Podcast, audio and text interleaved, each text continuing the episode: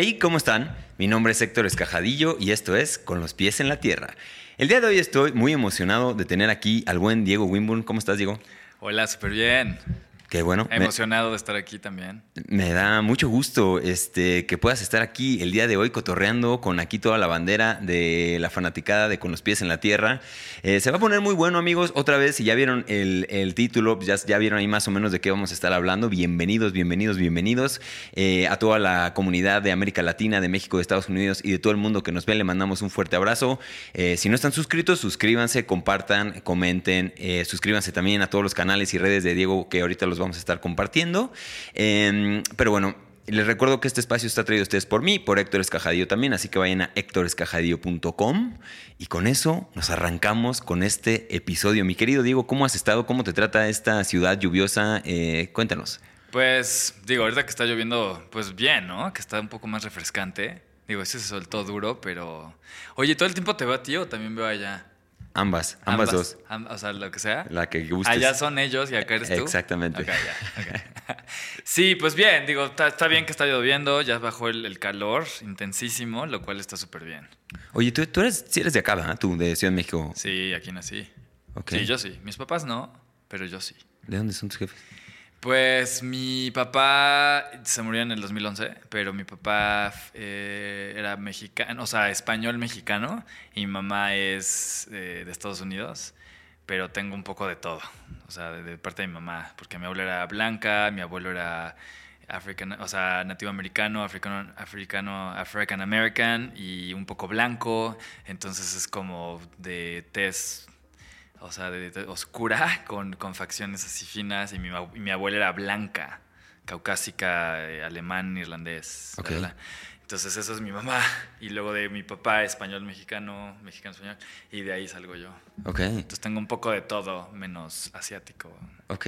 Eso explica muchas cosas, ¿eh? Eso explica. Ahora que te veo, sí, sí, tienes un poco de esa, de esa mezcla. De todo. Sí, sí, Tengo un poco de todo. Sí, oye. Aunque siempre piensan que si soy israelí o brasileño, no sé qué, pero... Sí, sí. Sí, pues es que esos países particularmente como que tienen migración de todos lados y bien podrías, creo que tanto tú como yo podríamos pasar como ciudadanos de, muchos, de muchos lugares. Creo que ya es un poco la tendencia, ¿no? También esta globalización de, genética. Y, Hoy en día. Sí sí, sí, Pero bueno, amigos, les cuento muy rápido. Eh, yo como conocí a Diego, eh, nos conocimos hace pues unos meses, no me acuerdo qué mes fue, febrero, marzo, algo así. ¿Restaura? En, Restaura, sí, en un festival muy chido que hacen en Tulum, creo que lo hacen cada año, entonces pongan mucha atención porque está, vale mucho la pena. Yo fui un poco escéptico, dije, ¿qué es este Tuluminancia que, a la que me voy a enfrentar, no sé qué?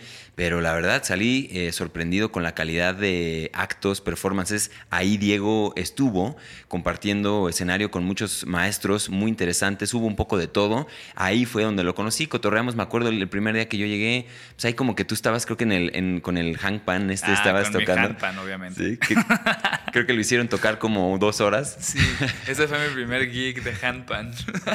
fue la primera vez que toqué para una clase de yoga.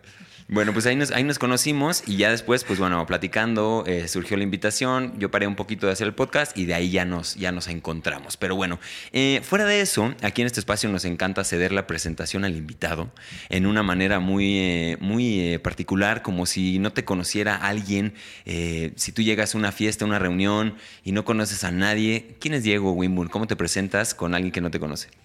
Les hago magia, les hago mentalismo. bueno, no, depende.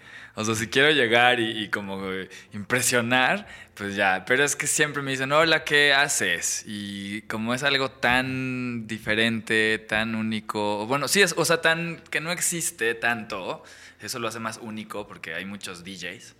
Pero no hay muchos ilusionistas, mentalistas, hipnotistas. Claro. Entonces, siempre en cuestiones sociales es bien fácil porque nada más digo, ah, pues soy mentalista, hipnotista, ilusionista y todos, ¿what? Y entonces ya todo el mundo me empieza a preguntar. Y, o a veces prefiero, a veces, una vez dije que era abogado para que nadie me preguntara. porque no tenía ganas de hablar. Porque empiezo a hablar de magia, luego mentalismo, luego de hipnosis, luego obvio me van a pedir y entonces ya hago y luego ya les da miedo. o, entonces, y a veces no quiero. Entonces, sí ha habido algunas pocas veces que digo, no, pues soy, hago X y ya no me preguntan más. Es como abogado a cámara, bueno. Este, ah, ya X. Pero si dices mentalista, pues dices, no, what. Claro. Ok, excelente. Entonces, otra vez, eh, mago, mentalista, Soy ah, ilusionista, mentalista e hipnotista. Ok. Eh, me dedico básicamente, eh, mucho tiempo he estado en el mundo del show, show business. Y también, por otro lado, empecé a hacer hipnoterapia. Entonces, esa, eso ya ha crecido bastante. Eso fue después. eh, luego les puedo contar la historia de cómo me crucé al mundo de la terapia, ya que era un hipnotista bastante avanzado de escenario. Y ahí empecé a hacer terapia y ha crecido muchísimo. Entonces ahora también eso es una, padre, una parte muy padre de, de la práctica, que ya todo lo que sé lo puedo utilizar ahora también para ayudar a las personas a través de la hipnoterapia, que no tiene nada que ver con los shows.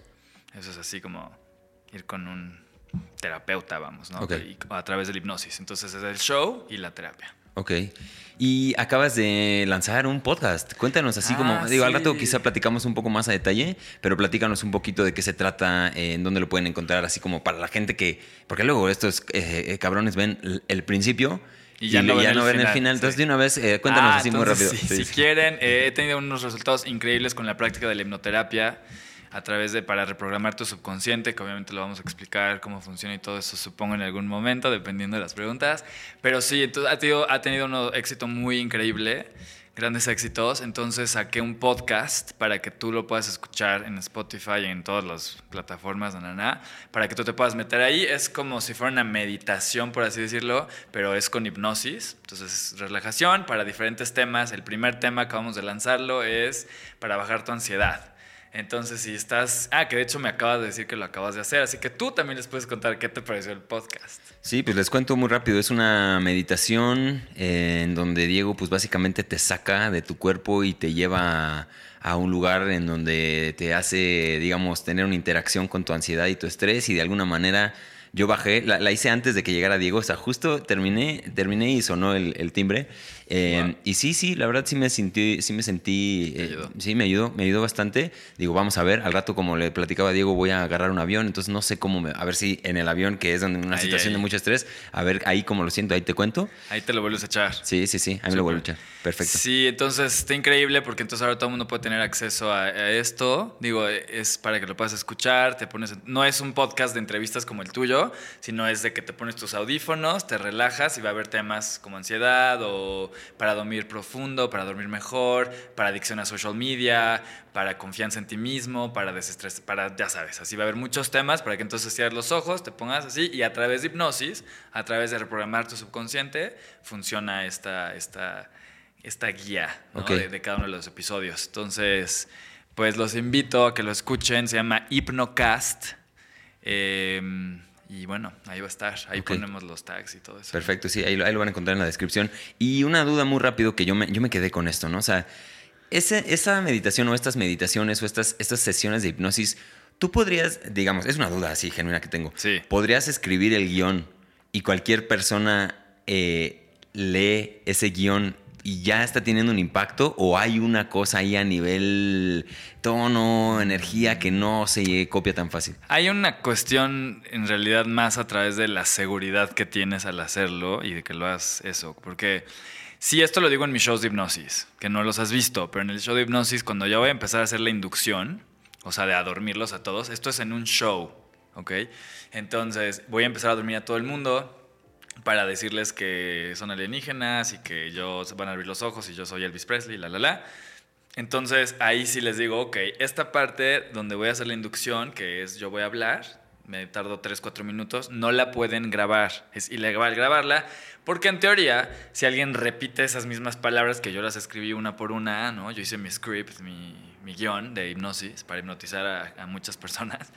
Eso si va alguien va y lo repite, pues puede ser peligroso porque si lo haces con seguridad y bien, pues sí lo puedes lograr. Ahora, implica, sí implica esa seguridad, esa energía, lo que hay detrás, pero por ejemplo en el show si digo no pueden grabar esta parte porque si cualquiera va y lo repite y no sabe lo que está haciendo, pues cuidado. Ok, No. ok. O sea, al final todo el mundo podemos aprender a hipnotizar. ¿No? O sea, todo el mundo de alguna u otra forma estamos hipnotizándonos. ¿No? Yo Ok. sí, ¿no? De alguna u otra forma. Si tú creas emoción, en el momento en el que tú creas emoción, la siguiente cosa que digas va a influenciar a la persona. Y eso es algo básico de la hipnosis, por decirles. Creas emoción, puedes influenciar. Create emotion, influence. Pum. Entonces yo creo que todo el mundo lo estamos haciendo de una otra forma, la mercadotecnia lo hace, el, el, gobierno lo hace, todo el mundo está utilizando estas técnicas de una u otra forma, ya sea en tu cara o detrás de tu cara, para tener un impacto sobre tu subconsciente. Ok, oye, y ya que estás tocando ese tema, que digo, lo traía para un poquito más adelante, ahorita vamos a regresar a, conocerte y hablar, hablar de tu camino, pero eh, ¿qué tanto eso, tú que ya conoces cómo funciona? Eh, la hipnosis y de cierta forma, pues está muy, muy ligada con esta otra palabra, ¿no? La manipulación. Quizá eh, uno de los eh, efectos secundarios de esta hipnosis mal, mal gestionada, pues es que te da poder para manipular. ¿Qué tanto te, espanta, ya que tú sabes cómo funciona, ¿qué tanto, te, qué tanto te espanta que esto esté sucediendo a una escala, digamos, global o a nivel sociedad? Pues sí, sí, es algo que sí sucede y pues ¿Qué tanto me espanta? O sea, lo, que me impresiona más bien es lo, maleable que podemos llegar a ser los seres humanos, la mente del ser humano, que es por eso que yo me metí en todo este mundo inicialmente, porque yo estoy obsesionado con eso, como cómo hackear la mente del ser humano, y eso es lo que me impresionó. Dije, ah, ok, o sea, la mente humana es altamente programable, ¿no? O sea, es una entidad súper programable. Entonces, eso es lo que me impresiona. Ahora, ¿cómo lo usamos cada quien? Pues yo creo que cada quien lo utiliza o qué tanto conocimiento tenemos de esto y cómo lo vamos a utilizar, pues ya cada quien decide, cada eh, personaje decide o cada comunidad decide o cada, eh, no sé, marca lo decide, cada gobernante lo decide. Y, y, no, no, yo en general en mayores no, no, es de que yo vea que la gente lo está usando subversivamente así, pero siempre ahí está presente de alguna u otra forma. Ok. Si tuvieras que definir, para seguirte conociendo, ahora sí, volvámonos al, a la carretera original de la, de la entrevista o de este cotorreo. Si tuvieras que definir la etapa en la que se encuentra tu vida en una palabra, ¿cómo lo, cómo lo bajarías? ¿En qué etapa de la vida está Diego Wimborne ahorita? Pues como florecimiento, mucho florecimiento. ¿Por qué florecimiento? Eh, como que todo lo que he hecho durante toda mi vida, todas las diferentes eh, cosas que he hecho, el ilusionismo, el mentalismo, la hipnosis, la hipnoterapia y todo, eh, las cosas que he hecho de show, las cosas que he hecho en tele, todas las cosas se están juntando así para un nuevo, como para crear cosas nuevas y florecer de nuevas formas, como una nueva etapa de, de creación. Ok. Está, está pasando, así estoy sintiendo yo, porque también entre más tiempo haces algo, más lo empiezas a madurar. Entonces ahorita la magia, el mentalismo, la hipnosis la tengo cada vez, o sea, y sientes cuando ya creció adentro de ti y entonces tiene un impacto mucho mayor sobre tu realidad. Y me refiero a tu realidad, las personas, los shows, las creaciones, los contratos, los shows, la hipnoterapia. Ves cómo tiene un impacto mucho más fuerte gracias a haber hecho algo 10 mil millones de veces. Claro. Sí, o sea, ese, ese se pone la semillita y ahorita está saliendo. O sea, sí, porque ya ha habido mucho, muchos éxitos y mucho, pero así, pero cada vez veo cómo madura más en mí mi práctica, ya sea la de la magia, la del show, la de la terapia, y cada vez veo cómo tiene mucho más impacto. Y eso es lo que digo, wow, sí tienen una, una correlación muy directa. Ok. Y en este... ¿Qué es la experiencia? O sea, al final. Ok. También. Ok. Eh, que, ahorita vamos a hablar de la experiencia, porque me gusta mucho cómo lo, cómo lo usas tú, de siempre hablar de tu experiencia, ¿no? Y eso ahorita nos vamos a meter ahí. Una pregunta más que, que, me interesa, porque pues tú eres, me identifico mucho contigo porque eres una persona, creo, bastante ecléctica, ¿no? Como te gusta un poco de todo, haces un poco de todo, le has entrado a varias cosas. Eh, y desde ahí quiero preguntarte, en esta nueva etapa de florecimiento, si tuvieras que identificar una habilidad humana que te gustaría desarrollar y que todavía no tienes muy desarrollada y que te gustaría mejorar, eh, profundizar en ella, ¿cuál sería esta habilidad? ¿Una habilidad humana? Pues ¿Qué va a ser? Pues siempre, siempre siento que puedo mejorar, que tengo toda esta parte súper creativa, súper interesante, o sea, súper que me interesan, que me interesan muchas cosas. Y yo soy alguien muy obsesivo, entonces me obsesiono con algo y me meto con todo, ¿no? Como, como el handpan. Llevo un año tocando el handpan, pero me obsesioné y, y toco 10.000 horas diarias, ¿no? Y, la magia y la hipnosis. Entonces creo que esa parte la tengo súper porque es mi pasión y siempre lo que me cuesta un poco más de trabajo es eso cómo lo voy a empezar a estructurar y lo voy a empezar a, a maximizar eh, para, por ejemplo, crear un business más grande de eso? ¿O cómo lo podría de alguna manera todo eso eh, estructurar para hacerlo de una manera súper organizada, con un plan y una estrategia súper clara, con metas y cosas? Porque todo va pasando en mi vida muy orgánico, entonces creo que sí podría enfocarme muchísimo más en, tal vez en ese business como ver las cosas así como con metas y, fechas y yo ponérmelas a mí mismo, porque como soy el dueño de mi tiempo y de todas mis cosas, pues sí tengo que ser ultra disciplinado, ultra estructurado y creo que ahí siempre, siempre veo que ahí puedo ser mucho más proactivo con esa parte de no nada más estar siendo creativo y sino traerlo más a la tierra. Ok, más estructura entonces un poquito. Sí, siempre estructura para justo manifestar mejor. Ok. La neta. Ok. Excelente, excelente. Oye, pues vamos avanzando, vamos avanzando a estos, a estos temas. Eh, mentalismo, ilusionismo, eh, hipnoterapia, magia. Hipnotismo. Hipnotismo. Este, ¿cuál, cuál, cuál es la, la, ¿Cómo se diferencian estos temas? Porque, digo, aquí hay muchos amigos que a lo mejor estamos hablando un poquito en chino, ¿no? Seguramente. vámonos a, los conceptos, así como muy generales, para dar, dar contexto sobre de lo que vamos a estar hablando, porque de eso vamos a estar hablando durante esta conversación. Entonces, ¿cómo se diferencia el mentalismo del ilusionismo? Para empezar, esos dos temas. Y, un tercer concepto que, puede estar ahí a la mitad de los dos, eh, que también me interesa saber mucho tu, opinión o tu, concepción de la magia. Ah, Mentalismo, ilusionismo, magia. ¿Cómo defines esos tres conceptos? Bueno, más bien, más bien en, mi, en mi vida es la magia. Y la magia se divide en ilusionismo y mentalismo, ¿no? Ok. Eh, por así decirlo, más bien. Eh, porque, a ver, la magia aplicada a lo que yo hago es esto, es la magia, las ilusiones, el manejo de la atención, el manejo de la psicología, el mentalismo, todo eso dentro del mundo de la magia que se llama, le llamamos las artes mágicas, the magical arts. Y entonces ahí vienen estas dos. La hipnosis es otra cosa, pero también la magia para todo el mundo es la palabra más utilizada. vive la magia de el cine. Claro. yo qué sé. o sea, de que cualquier, cualquier todo el mundo dice que, ah, que la magia, mágico. Para mí, pues es mi estilo de vida. Pero también está la magia esotérica. También está la magia de Alistair Crowley, ¿no? O sea, la, la magic con CK. Eh, de Wicca y otras cosas que no tiene nada que ver con lo que yo hago y lo digo de una vez. Eh, ahora, obviamente sí dentro de mis prácticas hay mucha práctica de energía, de pensar, o sea, sí, sí hay cosas de concentración, energía, si hay del mentalismo, pues implica leer a las personas a un nivel más profundo. La hipnosis definitivamente es un superpoder, pero no tiene nada que ver con este mundo de esoterismo, yuyu, que es un poco... Sí me entienden, no sé si lo estoy explicando bien, pero es la palabra magia tiene muchas connotaciones. Ok. ¿No? Ok, y entonces, de, dentro de todo eso, ahora, ¿cuál es la diferencia entre ilusionismo y mentalismo?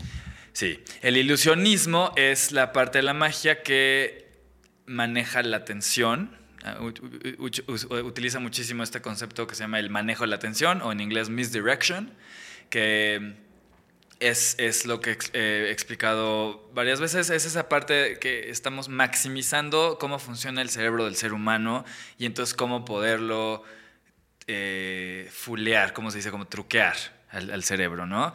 Por ejemplo, desde que éramos eh, cazadores, ¿no? Esa es la parte, es que eso, es algo que utilizamos muchísimo. Desde que éramos cazadores, cualquier movimiento era como, cuidado, eh, puede ser un león que te viene a comer, O alguien de la otra tribu que viene a atacar. Entonces era alerta máxima porque estabas, tu supervivencia estaba en juego.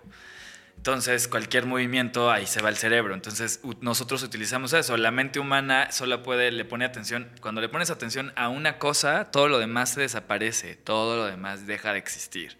Y nosotros maximizamos ese poder muchísimo en el ilusionismo.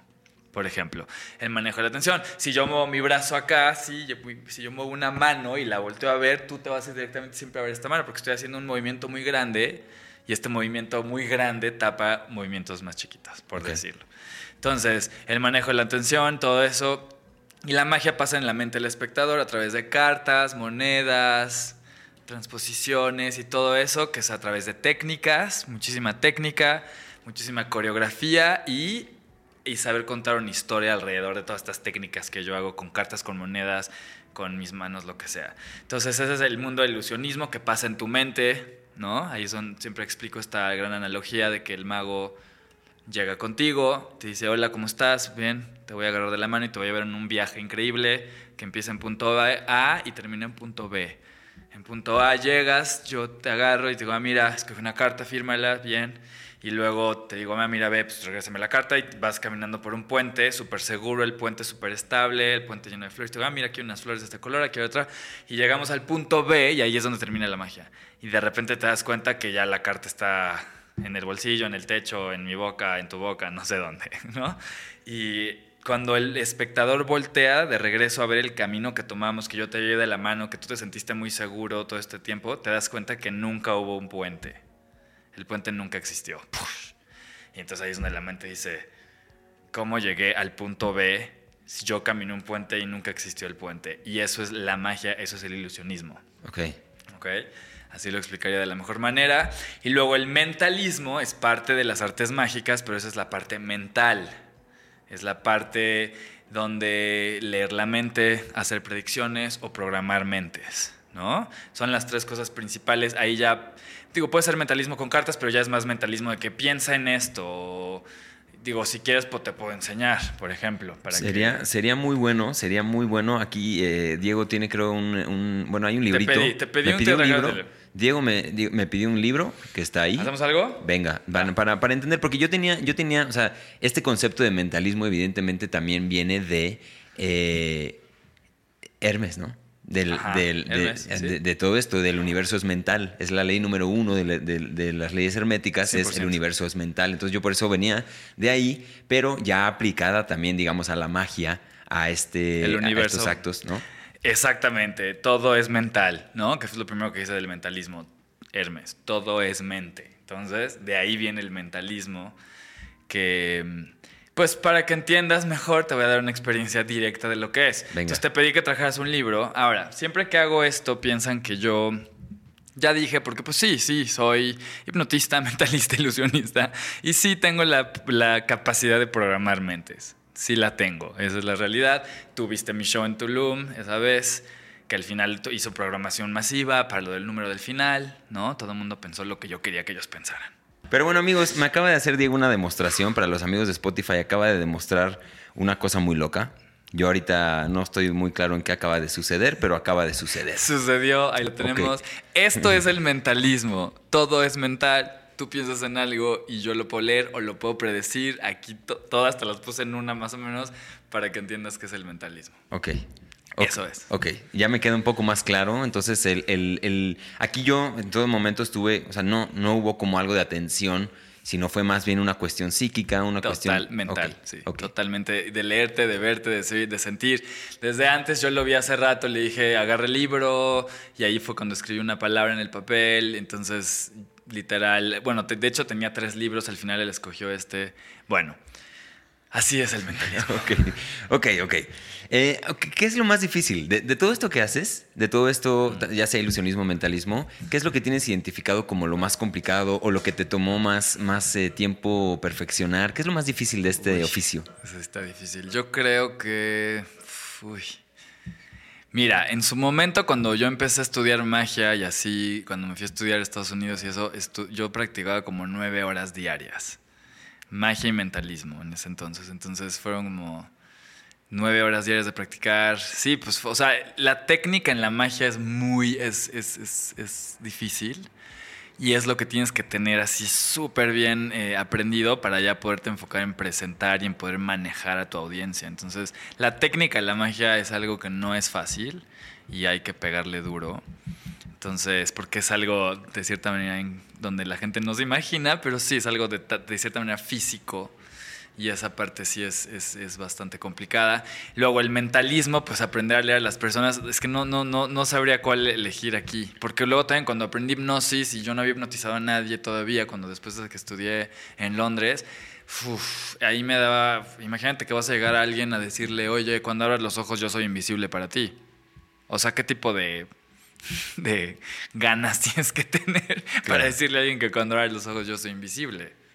Tienes que tener un buen de seguridad y esa seguridad ya la tenía yo de ser un mentalista, ilusionista, pero es un nuevo nivel para poder hipnotizar a alguien. Todo un nuevo nivel. Por eso al final no me preocupa que a nadie aprenda una técnica, porque para que realmente si yo me fui a estudiar a Londres, regresé y me tardé un rato en hipnotizar, o sea, tienes que... Son horas. Pues sí, tienes que darle, darle, darle, darle, darle. O sea, sí, yo he practicado y sigo diariamente, o sea Ahorita estoy en un nuevo punto donde ya te digo, ya tienes todo esto ya nada más te tienes que enfocar en controlar a las personas, en manejar a la mente de las personas, en, presentar, en conectar, porque lo demás ya lo tengo yo como segunda como second nature, no sé cómo se dice. Perdón que a veces hablo mucho en inglés. Como mi mamá es gringa, yo soy medio pocho. Pero bueno, em, cada una tiene su gran dificultad. Yo creo que al final es eso, la práctica de cada una de 8 mil, o sea, 800 mil horas para ya poderlo presentar de una manera. Si ya me ves aquí tranquilo presentando lo normal, hay 10 mil millones de horas detrás. Ok. Eso es. Y cada una de mis prácticas requiere casi la misma tipo de preparación de, detrás de la cámara. ¿no? Detrás de la escena hay. Tú ves aquí, es como cualquier cosa, ¿no? Tú ves dos minutos de un gimnasta y esos dos minutos, ¿cuánto le costó al gimnasta? Es un poco lo mismo. Claro. Sí, o, tres minutos de una canción y al músico le tomó. Y al músico le tomó. ¿Cuánto le tomó crear esa canción? Y escribirla y todo. Claro. Es, exactamente, es una gran disciplina. Y esa es la parte más difícil de todo lo que hago. La gran disciplina que, que, que lleva. Ahora, para mí que tengo muchísima pasión por cada una, no me costó trabajo, a mí me costaba trabajo ser disciplinado en todo lo demás en mi vida. en la escuela, en los otros trabajos que tuve algún día, o sea, yo cuando estaba perdido en el universo y nada sabía qué iba a hacer y mis papás estaban bien preocupados porque decían qué va a hacer este niño que solo le interesa meditar y ser social y, echar fiesta. Este, y, ay, pero cuando encontré mi cosa, me di cuenta que soy el ser humano más disciplinado del mundo. Para mí, porque practicaba nueve horas diarias, diez horas diarias. Sigo así. Cuando es algo, cuando es mi pasión, soy el más disciplinado y el más obsesionado. Y cuando no, me vale 10 mil por ciento. Pues y, está bien, así no sé explicarlo. Ser. ¿Por qué rayos te deberías de disciplinar en algo que no te interesa? Pero a veces en la vida, yo he sido muy de que, sí, yo he sido muy de eso, pero a veces en la vida sí tienes que hacer cosas, a veces, casi no. Yo en mi filosofía, casi no, porque así he, he creado mi vida para lograrlo, como que no tenga que ser algo que no me gusta. Claro. pero hay que, hay que, hay que, hay que chingarle. ¿Se pueden decir groserías? Sí, no, todas, todas. O sea, hay que chingarle. Claro, de acuerdo. Oye, y si, si pudieras eh, darle como, pues, a alguien que le interesa inmersionar en estos mundos, eh, meterse, que le llama la atención, que, que, que, está tratando a lo mejor de desarrollarse, ya sea en la, en la hipnosis o en, la, en el mentalismo, en el ilusionismo, si tú pudieras volver a tu camino y eh, volver atrás y decir, a ver, si hubiera tomado este, pas, este primer paso, hubiera sido todo mucho más fácil. A modo, digamos, de, consejo para alguien que esté tratando de entrar en estos, en estos mundos, ¿cuál es el primer, el primer día que quieras hacer? O sea, ya me di cuenta, ¿qué hago en mi día uno, en mi mes uno de este camino que me voy a meter? ¿Qué hacer? Pues sí, esa es una buena pregunta. Em, para mí, o sea, es que yo fue algo muy autónomo que lo hice todo yo solo y ya después llegaron maestros, pero si yo hubiera tenido un mentor al principio, todo hubiera sido...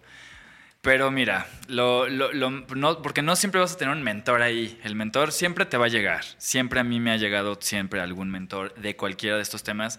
Pero yo creo que si tienes una gran pasión o sea, enfócate en, en, todas las fuentes que tengas. Yo al principio empecé con libros, luego ya llegaron, llegó la época también de los DVDs y así, pero, o sea, los libros, yo empecé a estudiar, estudiar, estudiar y empecé a yo hacerlo, hacerlo mío primero y entonces conforme fui haciendo lo mío fue creciendo y ya poco a poco eso me fue ayudando a entrar más y más en el mundo de la magia, a entrar más y más en el mundo del mentalismo y ya tener acceso a los maestros, los mentores a los que yo, o sea, a los que me hubiera gustado tener antes, ¿no? Pero bueno, al final yo creo que es, es eso.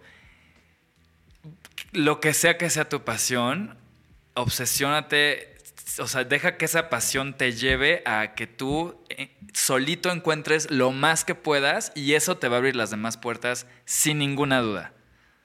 O sea, a mí así ha sido con cada uno de los temas de los que estoy hablando. Yo primero investigo, investigo, investigo, le doy, le doy yo solo y de repente ya me doy cuenta que se empiezan a abrir eh, puede ser mentores o puede ser oportunidades para maximizar eso de una manera económica o para simplemente llegar a una fiesta y entretener a todo el mundo o para empezar a reprogramar la mente del subconsciente de los demás y de repente, pero yo primero me clavo 100% y mi pasión me lleva a eso y eso poco a poco te va abriendo las puertas. Porque no siempre vas a tener un mentor. Me encantaría decirte, pues sí, busca rápido a alguien que te enseñe. También yo te diría, sí, si algo te gusta mucho, busca alguien muy bueno en eso que te pueda... Porque cuando encuentras a un maestro, a un buen mentor, a un buen maestro, hay muchos eh, shortcuts, como, como, o sea, te, acorta la línea de aprendizaje por... Si ahorita yo le empiezo a enseñar a alguien, uff, Rápido. Pues, sí, o sea, yo te voy a enseñar ya la manera más fácil de llegar a hacer esto, la manera más fácil para que empieces a hacer cartomagia, la manera más fácil para que empieces a hacer mentalismo, la técnica que más te va a ayudar ahorita para poder empezar a, manejar a las personas, me refiero a manejar a tu audiencia. O sea, si puedes encontrar a alguien muy bueno en eso, pues directamente vete a eso. O sea, fue lo que yo hice con la magia, con la hipnosis con el mentalismo. Ya que yo me empapé, de ahí me fui con Anthony Jacquin, ¿no? que es el de los mejores hipnotistas del mundo. Lo contacté y me fui a Londres con él. Em, también hay unos grandes libros, también, ¿no? Eh, con la magia, pues yo primero empecé yo solo con los libros y luego dije, ¿dónde está? Y me fui a Los Ángeles a estudiar en, eh, donde fui a hacer mi maestría de magia y mentalismo. Pero yo ya traía un buen, o sea, yo ya traía un aprendizaje mío, que entonces entonces, las dos. Clávate 100%, deja que tu pasión te, te, lleve a aprender lo más que puedas y de la mano, si puedes encontrar un buen maestro, hazlo inmediatamente porque te va a hacer el camino mucho más rápido y mucho más fácil que tú, si tú mismo lo vas así creando. Como ahorita, yo he creado el mundo de tener una, una carrera de mago en México y no ha sido lo más difícil, pero pues tampoco es lo más fácil, porque nadie hace esto. Claro. ¿no? La idea de la magia es, este, no sé, sacar conejos de sombreros o eh, la magia la tienen como cosas para niñitos, ¿no? Magia para niños. Esa es la idea todavía en mi país, en nuestro país y en casi muchos países. Entonces, para mí ha sido reeducar a las personas, o sea, es todo un camino de cómo hacerle. Si yo hubiera tenido un mentor de que me dijera cómo hacer esto mejor, pues, o cómo ir como cavando este caminito, pues un maestro te ayuda a hacerlo muchísimo más rápido. Ok. Ok. Oye, y ya que estamos hablando de esto de magia, y es algo bien, bien interesante de... Digo, no, evidentemente hay un código, ¿no? Hay un código de, información que se puede compartir y no, evidentemente si tú recibes un alumno, el día uno no le vas a, revelar tu, tu, todo, ¿no? Entonces, la pregunta, es, la pregunta es la siguiente. ¿Cómo se maneja eso? Ese tema de la secrecía, de, los secretos, eh, y, sobre esa línea, que nos expliques cómo, cómo funciona eso, ¿Qué opina o qué pasa con los, con los magos? Yo me acuerdo, había uno, no me acuerdo, en, el enmascarado. No sé si se acuerdan, amigos, de, este programa en donde salió un mago enmascarado que revelaba, digamos, algunos trucos. Eh, ¿Qué opina, digamos, el medio de estos personajes? Cuéntame por ahí. Ya, te va toda la onda. Eh, hay, antes, era, es, el mundo de la magia se, depende de secretos. De eso depende el mundo de la magia de que tenemos secretos y antes era muchísimo más. O sea, antes para que tú tuvieras el secreto, entonces sí tenías que ir con el maestro o comprar ese libro que no sé qué, que había dos copias y o ir con el maestro directo y ya si el maestro veía que traías nivel, te enseñaba ese gran secreto. Y todavía hoy en día que hay algunos magos que tenemos secretos que no los vamos a compartir con nadie, pero ya hoy en día se ha comercializado mucho más. Okay. Ahora, es, así era antes. Cada vez se ha abierto más y más y más y más este mundo de secretos, como cuando se ve el mago enmascarado, que tuvo dos partes, ¿no? O sea, digo, hizo la magia más famosa, ese es su punto que, que comenta. Em, le dio más audiencia, pero bueno, empezó a revelar muchas cosas que lo, es una falta de respeto. Hay dos, hay dos. La mayoría de los magos, los que respetamos lo que hacemos, es una falta de respeto, porque ese es un proceso creativo que estás revelando ante alguien que nada más quiere ver cómo se hace. igual y puedes aprender algo del proceso creativo, lo que sea, pero estás revelando algo que para ese creador es algo que es muy preciado. ¿no? Entonces es una falta de respeto estar revelándolo así nada más. Porque el que hizo, ¿cómo se llama? Algo ballerino, no me acuerdo. Em, no me acuerdo el nombre del mago enmascarado, pero él era un mago, fue un mago ilusionista que pues obviamente no le iba tan bien y entonces se le ocurrió hacer este programa de televisión con el cual se hizo ultra famoso, porque al final quién no quiere saber los trucos por otro lado, y lo entiendo. Claro. Entonces se hizo súper famoso por este show, pero fue, es el mago más odiado, yo recibió este, cosas de muerte, o sea, y, y porque al final reveló su identidad, el mago enmascarado. ¿no? Entonces, ahorita está, creo que en una isla desierta, en no me acuerdo en dónde, viviendo destruido. Después de este show se salió, o sea, la comunidad de magos lo odia, porque los magos son los más intensos con los secretos. Los que sí, y más los old schooleros. Los old school son los más intensos. Es todo el mundo de copyrights y todo. que esto nadie lo sabe, pero existe. Entonces, digo, esta es la parte donde a mí se me hace, a mí se me hace lo peor porque es estás, estás dejando de respetar el arte al que tú amas. Entonces yo nunca haría eso. Luego, por otro lado, empujó al mundo de la magia a que fuéramos más creativos. También empezó a revelar cosas más de escenario, más así como pues más old school de escenario así, que entonces, bueno, pues si tú hoy en día haces eso mismo que él reveló y lo presentas bien, nadie va a saber cómo lo haces, ¿no? Y a la, a la, gente ya se le olvidó. Ahora, está ahora el mundo de los tiktokeros de los instagrameros, me refiero de los magos estos de la chaviza, perdón, o los más chavitos, que por el click salen revelando magias. Otra, entonces ahorita ya hay dos ultra escuelas, los que dicen, no, pues sí está padre o no está bien, o, pero gracias a eso ahora hay muchos más magos, no sé qué, o los YouTube, los que revelan en YouTube, o ahora hay muchos que hacen TikTok y revelan los, los trucos en TikTok, enseñándote y ponen la cámara acá para que veas cómo se hace. La mayoría de los magos los odian. Pero es la nueva generación, son los chavitos que están, se están haciendo famosos, como hay varios, pero están revelando cosas muy que luego los creadores y toda la comunidad les cae encima de que, oye, estás revelando esto que creó esta eminencia, que todos, esta gran eminencia, y tú, tú ya lo revelaste en tres segundos ahí para tener 8000 likes. Entonces, yo a mí me parece algo que es una gran falta de respeto, que no, no estoy nada de acuerdo. Tal vez soy un poquito más de, más bien 100% de esa. Yo no, nunca empezaría a revelar trucos por likes o por vistas. Pero hoy en día es inevitable y ahí vivimos, los magos también. Sí, sí, es, es mucho esta, esta pregunta de, de dónde viene tu fama, ¿no? De dónde, o sea es fácil, digamos, como aquí pasa en esto de los podcasts, ¿no? Hay muchos podcasteros que invitan solo a la gente que les va a dar followers y likes. Ah. Entonces acabas terminando con Pedrito sola preguntándole qué, qué onda con lo de la mayonesa, ¿no? Y es como, bueno, este, bueno, ¿de dónde quieres que vengan tus likes? ¿De dónde quieres que venga tu fama? ¿De dónde quieres que venga tu reconocimiento? Y hacer eso, revelar estos secretos, que evidentemente hay muchas, muchas, digo, hay, hay cosas que no hay, que como, como audiencia no te lo explicas, pero de alguna manera el que lo está haciendo es humano y hay una, hay una forma en la que lo está, lo está llevando a caso. Eh, y, por más de que hay unos, hay uno que yo te vi, Diego, que sí, sí me quedé como, órale, digo, con todos, pero uno particular, el que le picabas el brazo a uno. Ah, en el show, en el show en, vivo. el show en vivo, sí. Y ahí sí es como, o sea, esto sí, no, por más de que yo le trate de buscar, no, no, no te, no te lo explicas, ¿no?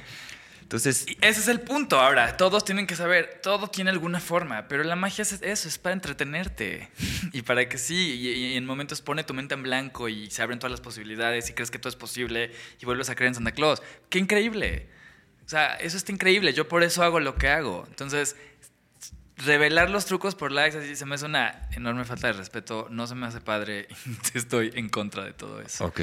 Excelente. Pues me, ha encantado este bloque hasta este momento. Ya nos hizo un poquito de magia. Diego, ya hablamos de, esto, del, digamos que del oficio, de las disciplinas del ilusionismo, el mentalismo como un espectáculo, como un entretenimiento, ¿no?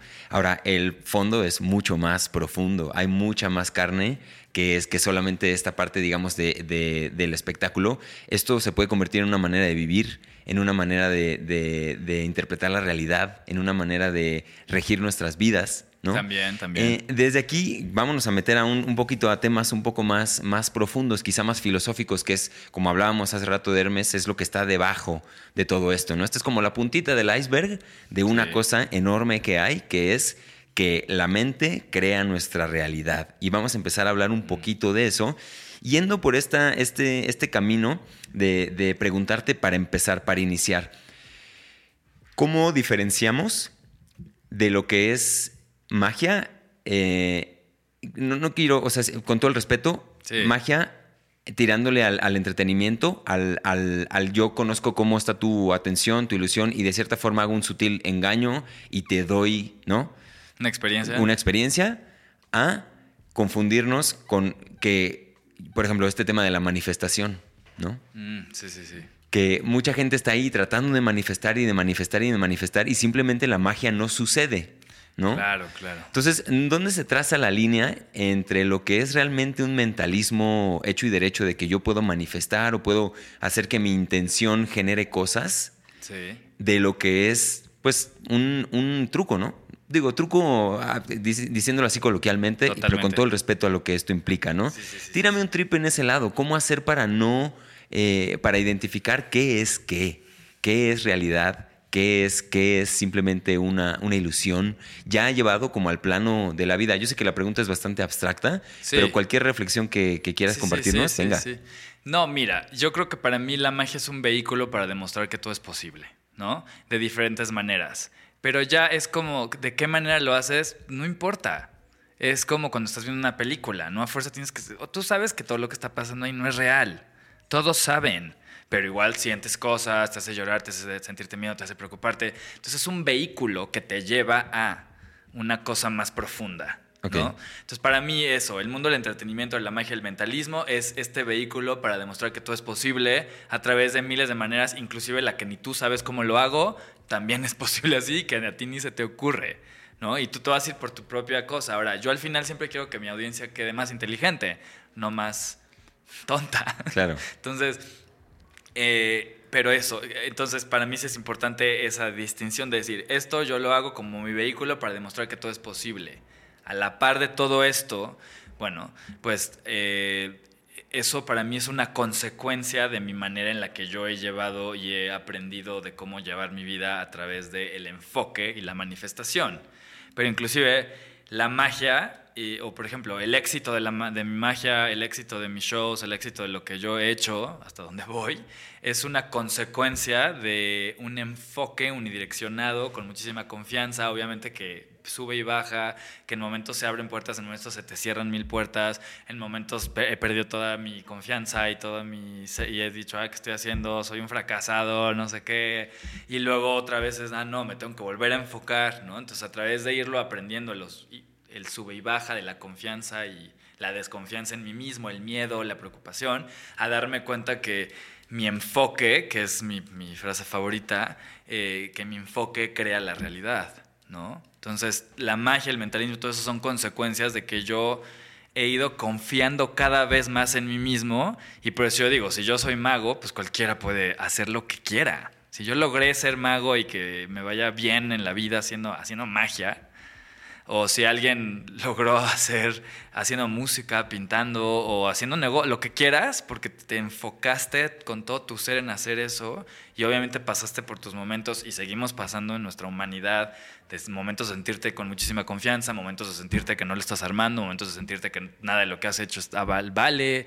Todos tenemos esta mentecita que o duda o está bien o está mal o tiene miedo. Entonces es aprender a eso, a confiar en ti mismo, a dejar de escuchar a tu cabecita en esos momentos difíciles y entre más me enfoco en agradecer, en, en confiar en mí mismo, en confiar en la vida, entre más me enfoco en, en la abundancia, en las cosas positivas, pues más veo que eso se manifiesta en mi vida. Eso es un hecho.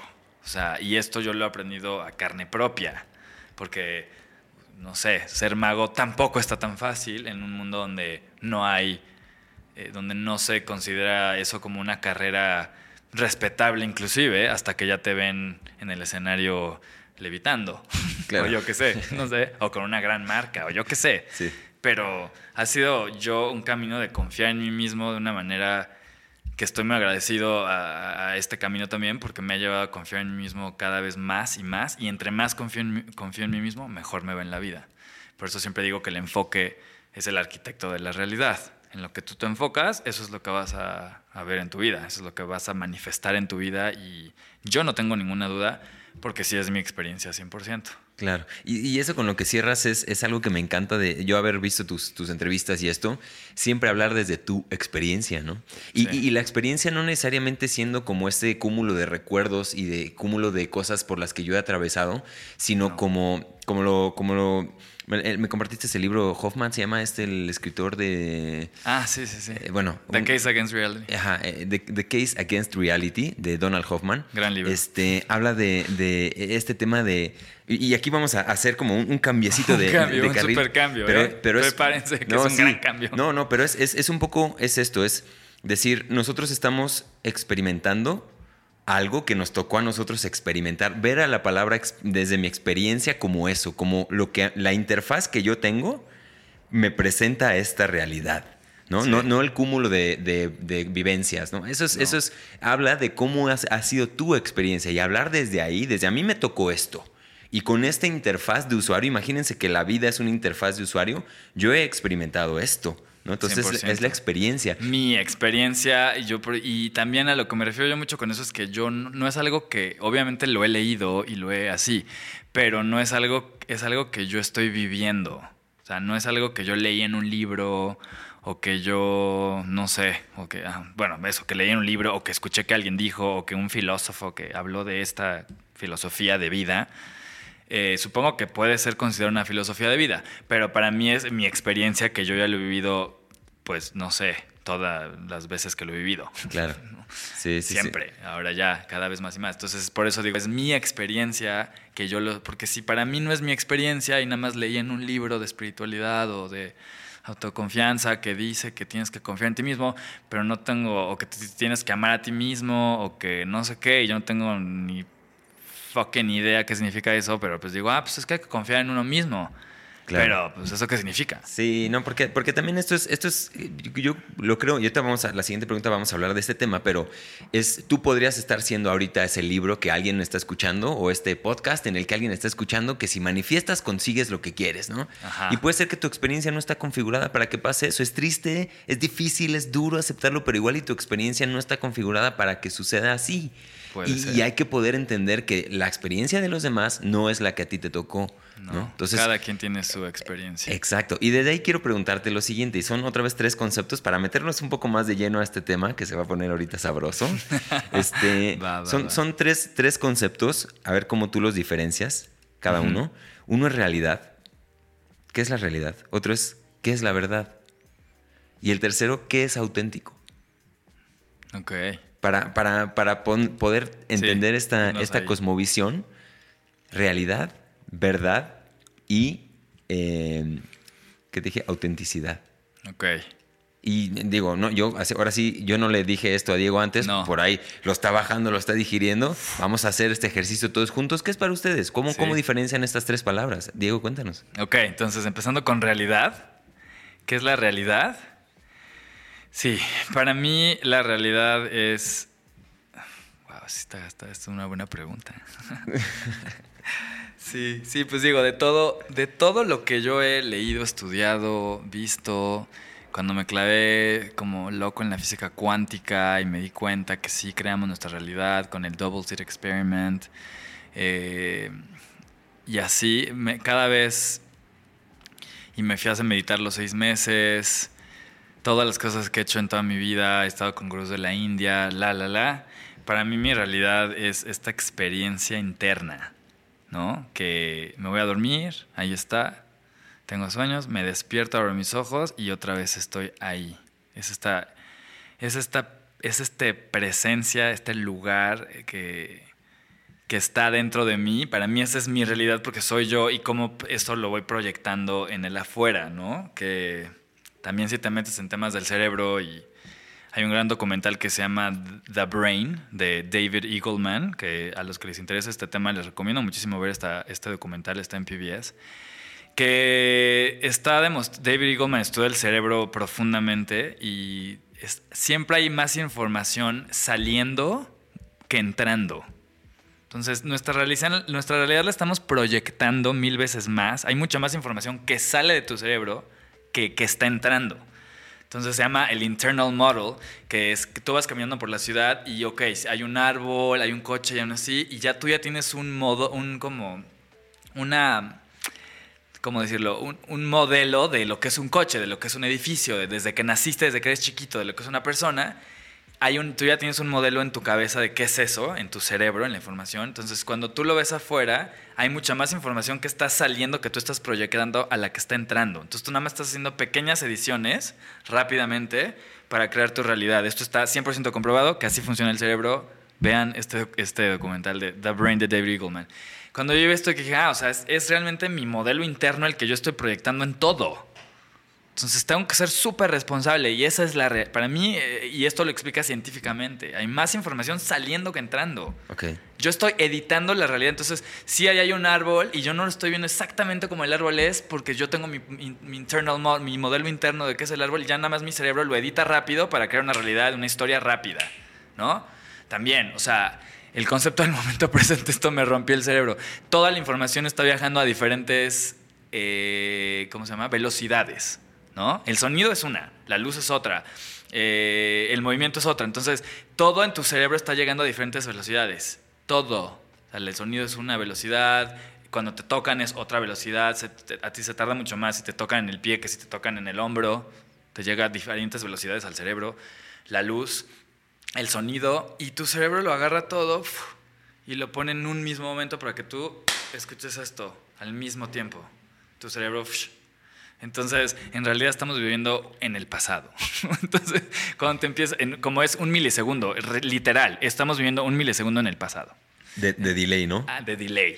Tenemos un delay, después el cerebro pum, lo pone y ahí estás. Entonces, cuando te das cuenta de todo esto, de física cuántica, de lo que dice Donald Hoffman, que pues, ah, finalmente hay un teorema de que nuestra realidad es virtual, que estamos viviendo en una realidad virtual, que a mí me voló el cerebro, ese es el libro que más me voló el cerebro en toda mi vida, eh, pues te das cuenta que es eso, es, lo único que tengo es mi experiencia mi experiencia. Y a veces, ¿qué pasa? Que si yo me despierto con miedo, pues esa va a ser mi experiencia, una experiencia de miedo. Si yo me despierto, pero ¿qué, qué, qué, qué va a dictar mi experiencia? Mi enfoque. Mi enfoque. Yo no soy una víctima de la realidad, no. Yo soy un co-creador, creador, como lo quieras ver, de mi realidad. Y esta es una realidad para todo el mundo. No importa de dónde vengas, de dónde eres, cómo eres, de dónde eres, nada. Es yo tengo una realidad, yo me despierto y es, hay, bueno, yo tengo una experiencia de, esa es mi realidad porque es este lugar que siempre está dentro, o sea, siempre estás tú contigo. Entonces te despiertas y ahí estás tú. Y tú tienes el control de tus pensamientos, tú tienes todo el control y de tu energía. ¿Qué estás sintiendo? Hoy me desperté sintiéndome... Es muy importante que estemos presentes en el cuerpo, que, que sepas qué estoy sintiendo, que estemos en el momento presente a través de respiración, a través de respiración, de meditaciones, de mi podcast, lo que sea que te traiga el momento presente y ver hacia dónde se están yendo mis pensamientos. ¿no? Porque eso es lo que te va llevando a, a qué es lo que vas a crear en tu realidad. Entonces, lo que yo sí tengo control es de mis pensamientos. Y esta experiencia interna que yo lo puedo decir es una presencia que siempre está ahí, que nunca nadie le pone atención. Que yo la, logré, es algo ridículo que tengamos que yo tuve que pasar seis meses meditando para hacerme súper consciente de esta experiencia interna, que es mi realidad. La única cosa constante, lo que, lo que estoy siendo yo. Y eso no depende de la afuera. No, depende de mí. Entonces es esa presencia que siempre está ahí, esa nadie me la quita, nadie me la da, siempre está ahí y ves más allá de todos los conceptos de Diego y mi personalidad. Es una presencia que siempre está ahí, una energía que siempre está estable adentro en el fondo de mi ser, ahí. Y a partir de ahí, con mis pensamientos, yo voy modulando mi experiencia. ¿A qué le pongo atención? Si entonces, si hoy me desperté con miedo y ahora me voy a mi cabeza, si yo nada más agarro mi miedo y como lo que sea y, y acepto mi miedo, puedo estar en paz con mi miedo. Digo, ah, te acepto, aquí estás. Uf, Ok. Pero si me voy a mi cabeza, no, ¿cómo le voy a hacer? Entonces, no, ya no hay shows, o, no, o qué pasó con los shows, o qué pasó con la magia, o qué, cómo va a ir con el ah, mi cabeza se empieza a preocupar de todas las miles de millones de cosas que te puedes preocupar de la economía, el amor, el dinero, el- la, la chamba, lo que sea. Pues entonces ya te vas a ir a tu historia en tu cabeza y vas a crear un drama que no existe. Entonces, ah, dentro de lo que más pude, mi realidad para mí es mi experiencia interna. Ok. Esa es la realidad. Sí. Ahora, ¿qué tanto de lo que, que- que experimentas en tu realidad es verdadero? Ahora vamos a esta segunda palabra, que faltan otras dos. Sí. me encanta, me encanta porque apenas eh, pasamos esta primera, ¿no? O sea, en la realidad, de todo eso que es verdadero. O sea, ¿cuál es la diferencia entre lo que es real y lo que es verdad? Sí, sí hay diferencia. Si no, no. Y también Mira, está esta otra palabra, ¿no? Lo, lo auténtico. ¿Cómo Ya. diferencias estas otras dos? ¿O son lo mismo o no? Para ¿Cómo mí, ves? mira, lo verdadero, eh, lo verdadero es un concepto que si es, si es un concepto, te vas a la dualidad de tu mente donde hay verdadero y no verdadero. Pero yo he aprendido a irme más allá de la mente. A mí, una vez más, lo único que tengo es esto. ¿Qué es esto? Igual y en este segundo estoy teniendo estos pensamientos. Pues en este pensamiento, si yo estoy sintiendo que yo, por ejemplo, si estás yo no puedo, pues para mí en ese momento eso es mi verdad. En ese instante. Hoy, ahorita siento que yo no puedo. Así me siento. Tengo que aceptar esa verdad en ese instante. Ahora, la verdad para mí va mutando en cada segundo. Me encanta una frase de John Hagelin que dice que está hablando de todos los diferentes, eh, como de todas las diferentes realidades en el mundo cuántico. Y, por ejemplo, está la realidad del mundo de los, de los astros, ¿no? Los planetas, el mundo magno, está el macro y luego está el micro, ¿no? Entonces están los planetas y las galaxias, y luego está el micro donde te metes a los átomos y, a lo- y al neutrón y al electrón, y entonces así te vas al mundo subatómico donde hay leptons y hay todo este mundo pequeñísimo que si te metes a 10 to the minus 30, 10 menos 33, ahí es el mundo cuántico. Entonces dice, ¿cuál es la verdad? ¿No? ¿Es el mundo cuántico, donde todo está al mismo tiempo pasando simultáneamente? ¿O es el mundo donde tú y yo somos diferentes? Tú, y- tú estás allá, yo estoy acá. Y... Porque el mundo cuántico funciona muy diferente al mundo que vivimos tú y yo. En el mundo cuántico hay pa- cosas pasando todas al mismo, una, cosa, una posibilidad pasando al mismo tiempo, simultáneamente, todo el tiempo, en todas partes. Ese es el mundo cuántico, ¿no? Que hay una partícula que ves, una partícula está en 100 lugares al mismo tiempo. Una partícula. Bose-Einstein se llama. Y yo en el mundo real te veo ahí, tú ahí, yo acá, y no, yo, no, yo, no, yo no estoy en 10 mil, 8 mil millones de lugares al mismo tiempo, ¿no? Claro. Entonces John Hagelin dice que cuál es la verdad. Dice es que no, no es de que hay, diferentes, o sea, diferentes niveles de realidad. Cada uno tiene su verdad. Porque es verdad que en el mundo cuántico eh, dice, there's different levels of truth, ¿no? There's different levels of truth. There's not one truth. Y cada nivel tiene su verdad. Entonces a mí me encanta eso y en mi vida es eso, es ahorita aceptar mi verdad en este instante es, o por ejemplo, si tú me cayeras mal, este brother me cae mal. Esa es mi realidad. ¿Qué me ayuda a cambiar mi realidad a mí? Aceptarla y expresarla. Cuando yo me despierto de mala, sintiendo que no puedo, no sé qué, digo, hoy no puedo. Y yo, entonces, ¿qué hago? Expresarlo, decir, ah, esta es mi verdad. Hoy mi verdad es que siento que no puedo. Y el momento con expreso se libera. Hoy mi realidad es sentirme que soy el güey más chingón.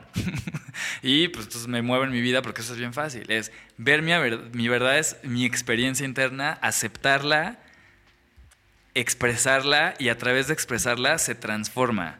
Para mí, en, es- en el caso de las energías más densas y más bajas como el miedo, la inseguridad, en el momento en el que yo digo, hoy me siento un güey inseguro y esa es mi verdad, hoy yo soy un güey. En el momento en que la acepto y la expreso, uf, me siento súper inseguro. Y lo acepto, en el momento que yo acepto eso, se libera esa energía y cambia. Y empiezo y regreso a mi camino, el de la confianza, que para mí siempre es el mejor de los caminos. Entonces, la verdad para mí es en cada instante aceptar tu experiencia, ser muy honesto contigo, aceptarla para poderla transformar. Pues That's- wow. that's no, for es que me. me- estoy tripeando, estoy tripeando bastante con esta respuesta que me acabas de dar, porque estoy también tratando de, de- de ver cómo usas las palabras, ¿no? Estas palabras en, ese contexto. O sea, si lo entiendo bien, la verdad puede cambiar, cambiar en, en- en cualquier instante. Y la Sí. realidad es algo más interno que se mantiene. O sea, es algo. o- La realidad, es- sí. o sea, es- son temas abstractos, amigos, Muy. pero. cada quien tiene el suyo, el, eh, no sé. sí, su propia. No, y te digo, es un, es un ejercicio que yo los invito a ustedes a que, a que, lo, a que se cuestionen ustedes qué es real y qué es verdadero. Y no es fácil, no es una cuestión fácil. no, no. Me gusta, me- me- yo anoté esta pregunta muy particularmente aquí porque precisamente en la magia hay un juego entre esos, entre esos, ese- esos elementos, ¿no? Totalmente. Es- yo puedo estar vi- viendo un ángulo donde no se ve que la señorita está ahí abajo de la mesa y para mí no está la Y señorita para abajo ti esa va a ser la realidad en ese momento. Exacto. En ese momento esa es tu realidad. Exacto. yo estoy viendo que, o cuando yo vuelo la moneda, la gente, su realidad es que yo volé una moneda Claro. o un anillo, Claro. o lo que sea.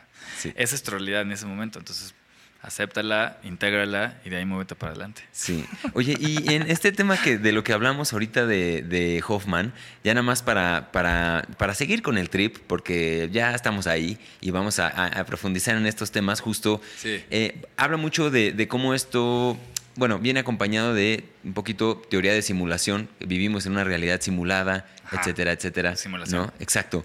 Si vivimos en una simulación, Diego, ya en un nivel no tan escénico, no tan, no tan eh, performing, este, performance, pues. Ah, ya, sí. ¿Qué- Si la realidad misma Exacto. es una simulation Exacto, si la realidad es una que simulación. ya se comprobó con un teorema. Ah, bueno. ¿Qué, ¿Cuál es el rol de la magia en esto? ¿O, o- o- o cómo, cómo in- interfiere la magia en ese Es como plano? un fractal recordatorio. o sea, no sé quién vaya a entender eso, pero no, para mí ese es un recordatorio de que al final, de que al final todo es posible y todo es una ilusión y al final yo voy a proyectar la realidad que yo quiera y yo puedo al mismo tiempo también proyectar hacia los demás la, la realidad que yo quiera. Dentro del, ahí viene dentro de la cosa más íntegra que si nos vamos a través de confianza en ti mismo, del amor a nosotros mismos, el amor y la compasión a los demás, nos va a llevar a crear grandes realidades sustentables, que sean buenas para mí y para los demás. Ok. ¿Y, y crees que ahí estaríamos de cierta forma hackeando esta simulación 100%. a través de esto? Pues yo siento que todo el tiempo de alguna u otra forma, digo, tiene sus limitantes, porque al final pues nunca me puedo salir de mi realidad material ahorita, o no sé, yo al menos, no sé si alguien sí. Eh, seguimos limitados por nuestra biología, ¿no? O sea, la biología no, o sea, digo, hay, a- a- aunque aún así, pero bueno, o sea, por ejemplo, siempre tenemos que ir al baño. Nadie ha hackeado no ir al baño. no sé. Seguimos, de cierta manera, necesitamos dormir.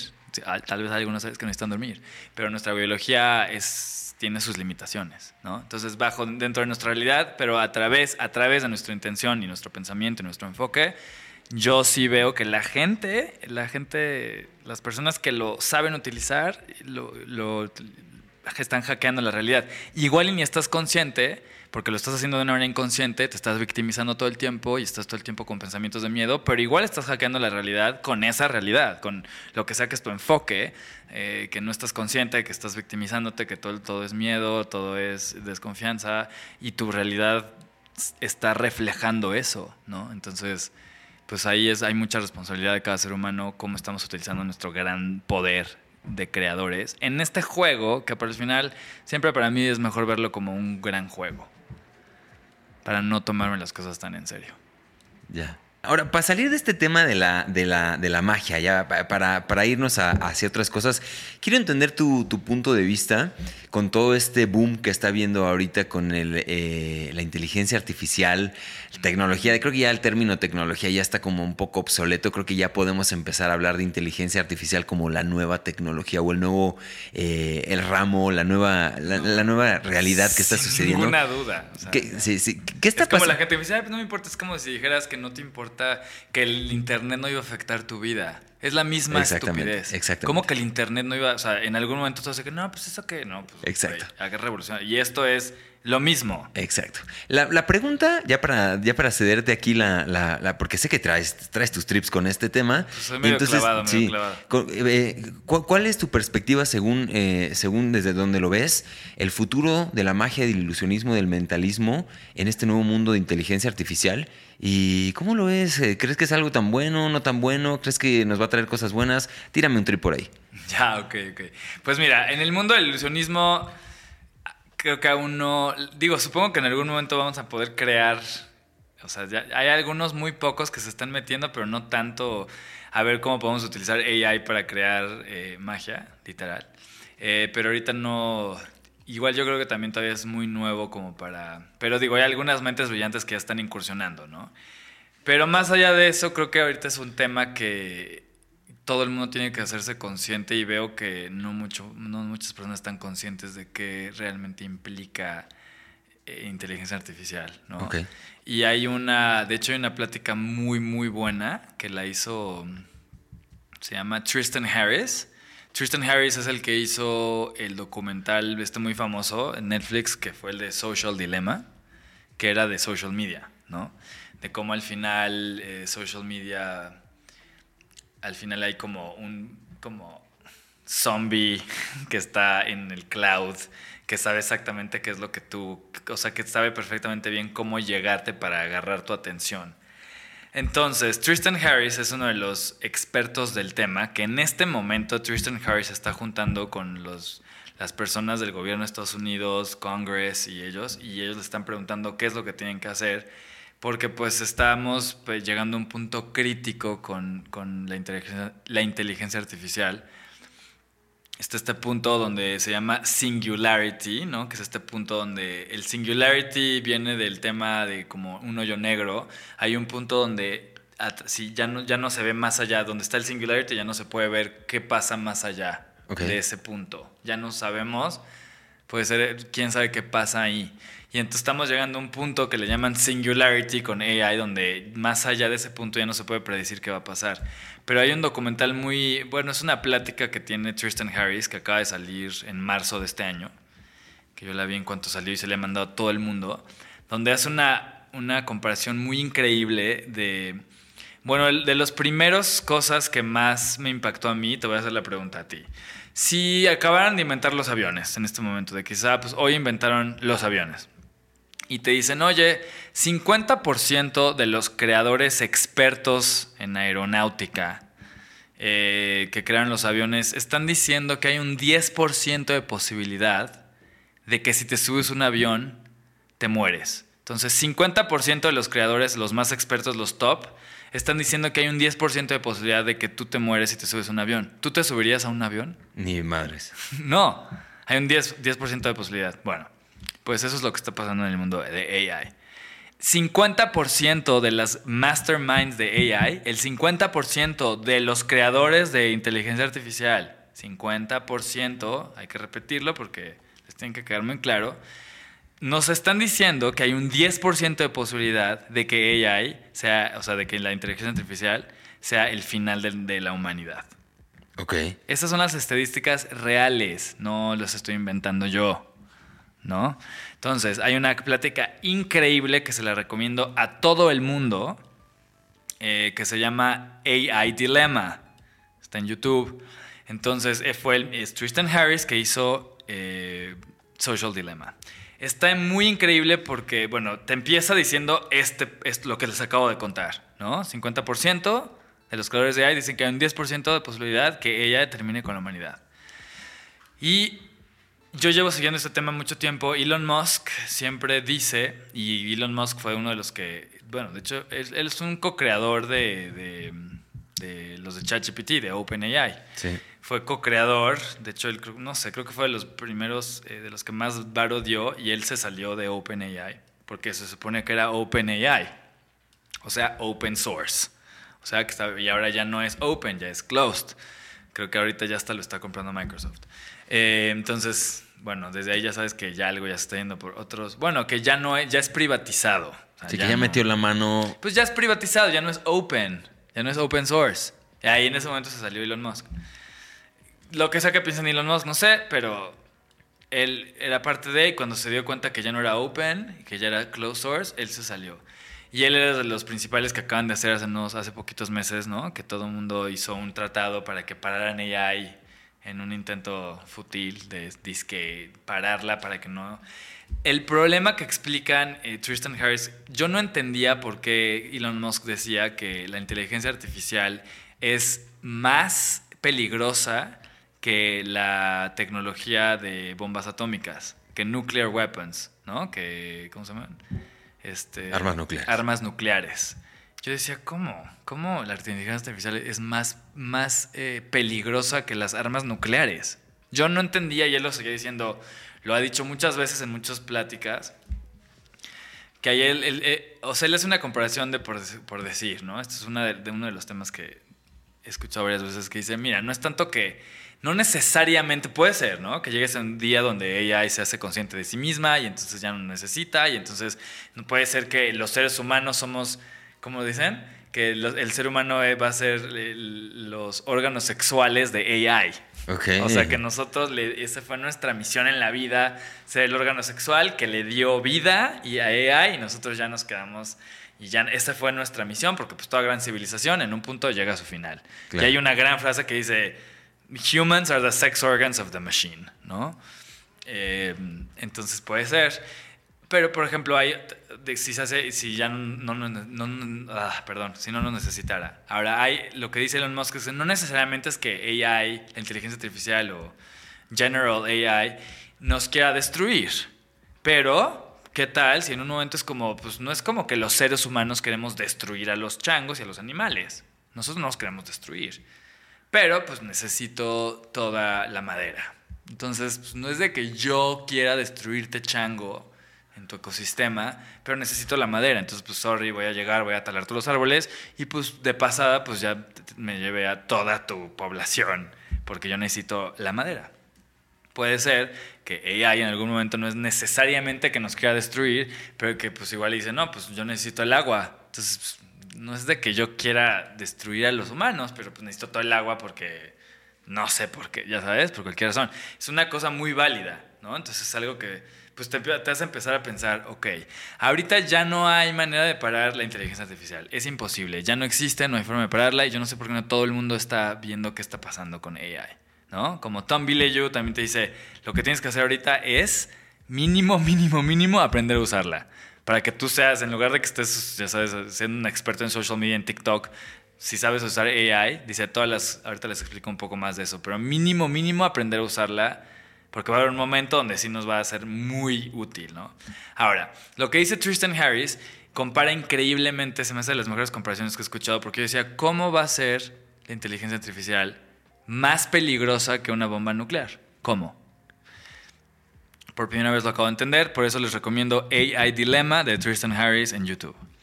Hace la comparación de nuestro primer contacto con AI fue con social media. ¿No? Social media tiene inteligencia artificial, pero social media maneja, se llama Curation AI. ¿Qué significa curation?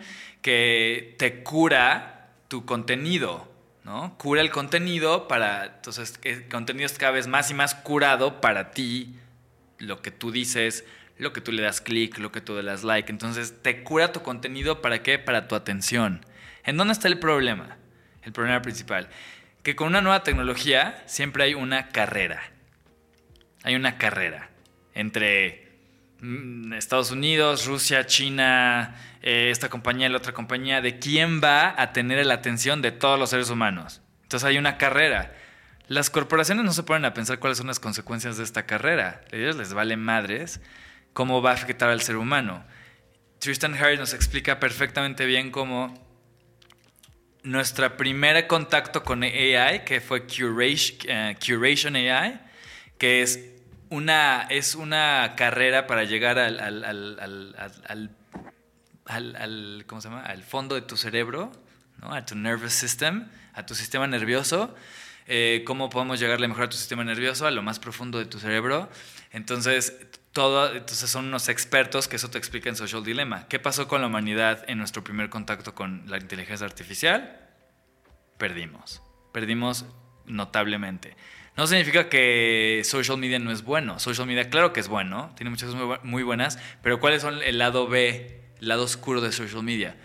Depresión, narcisismo. Si ya no tienes social media, pues ya este, no existes, ya no eres alguien. Y hasta Eh, ahorita es lo que sabemos, todavía más lo que vaya a haber a futuro. O sea, hay toda una lista que te la pone ahí así claramente de cómo, de cómo, cuáles son las consecuencias, porque nuestro cerebro es un cerebro paleolítico todavía.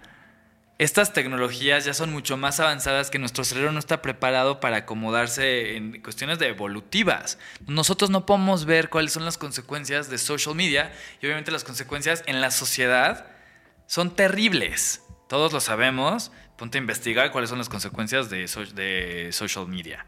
O sea, todos estamos enterados hoy en día, ¿no? La Claro. depresión, suicidios, o sea, está heavy. Ahora, entonces dice, nuestro primer contacto con AI, la humanidad perdió.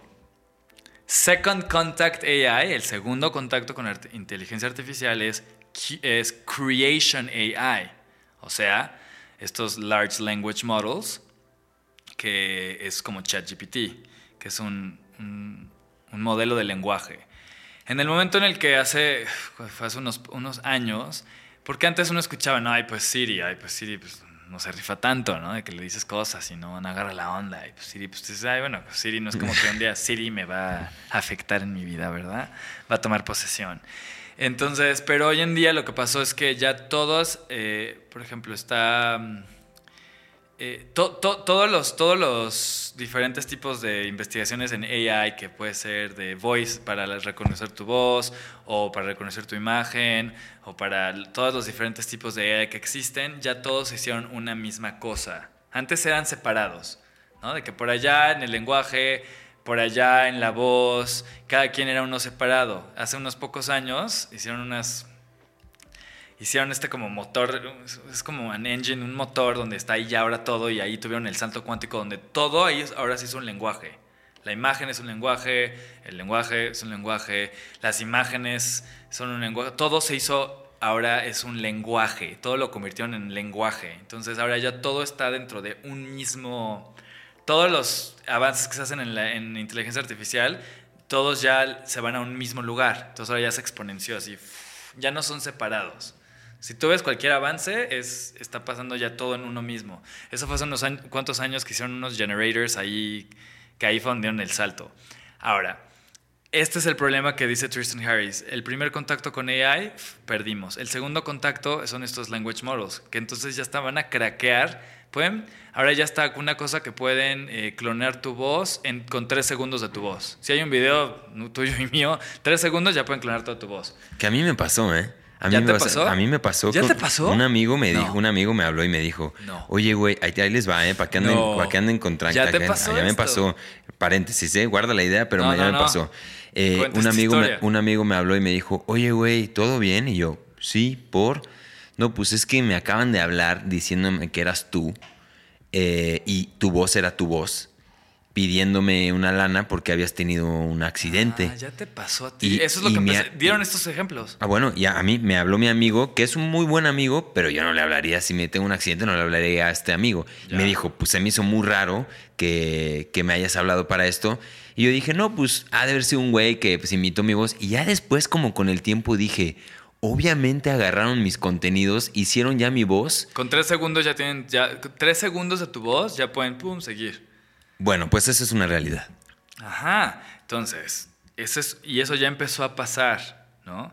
Ahora, image recognition, o sea, de imágenes, ya pueden clonar tu cara, tu voz, y cada vez estas, estas eh, tecnologías están cada vez exponencialmente haciéndose mejor y mejor, mejor, cada día y cada segundo. Uno de los puntos principales es que las bombas nucleares no pueden hacer más bombas nucleares. No pueden. Una bomba nuclear no puede crear más bombas nucleares. AI puede crear otro AI más increíble que él, o que ella, o ella, o como le quieras decir. Entonces, AI puede crear más AI y de hecho está diseñada para eso. Entonces, Tristan Harris dice, en esta segunda contacto con AI, que es Creation, es, es básicamente el final de la privacidad.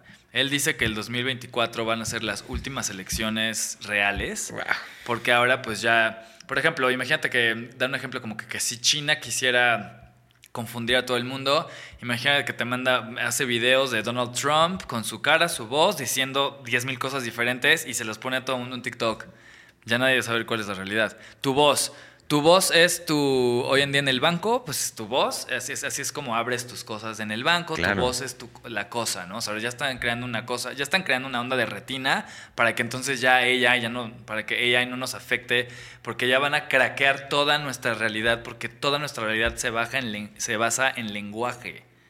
AI está a punto, no, no está a punto, ya craqueó toda la realidad, el lenguaje, porque ya las imágenes son un lenguaje, la voz es un lenguaje, todo se ha convertido en un lenguaje en donde hay unas grandes posibilidades de que esto en las manos incorrectas vaya mal. Entonces, las consecuencias de Second Contact AI en este momento son 10.000 veces peor a las de social media.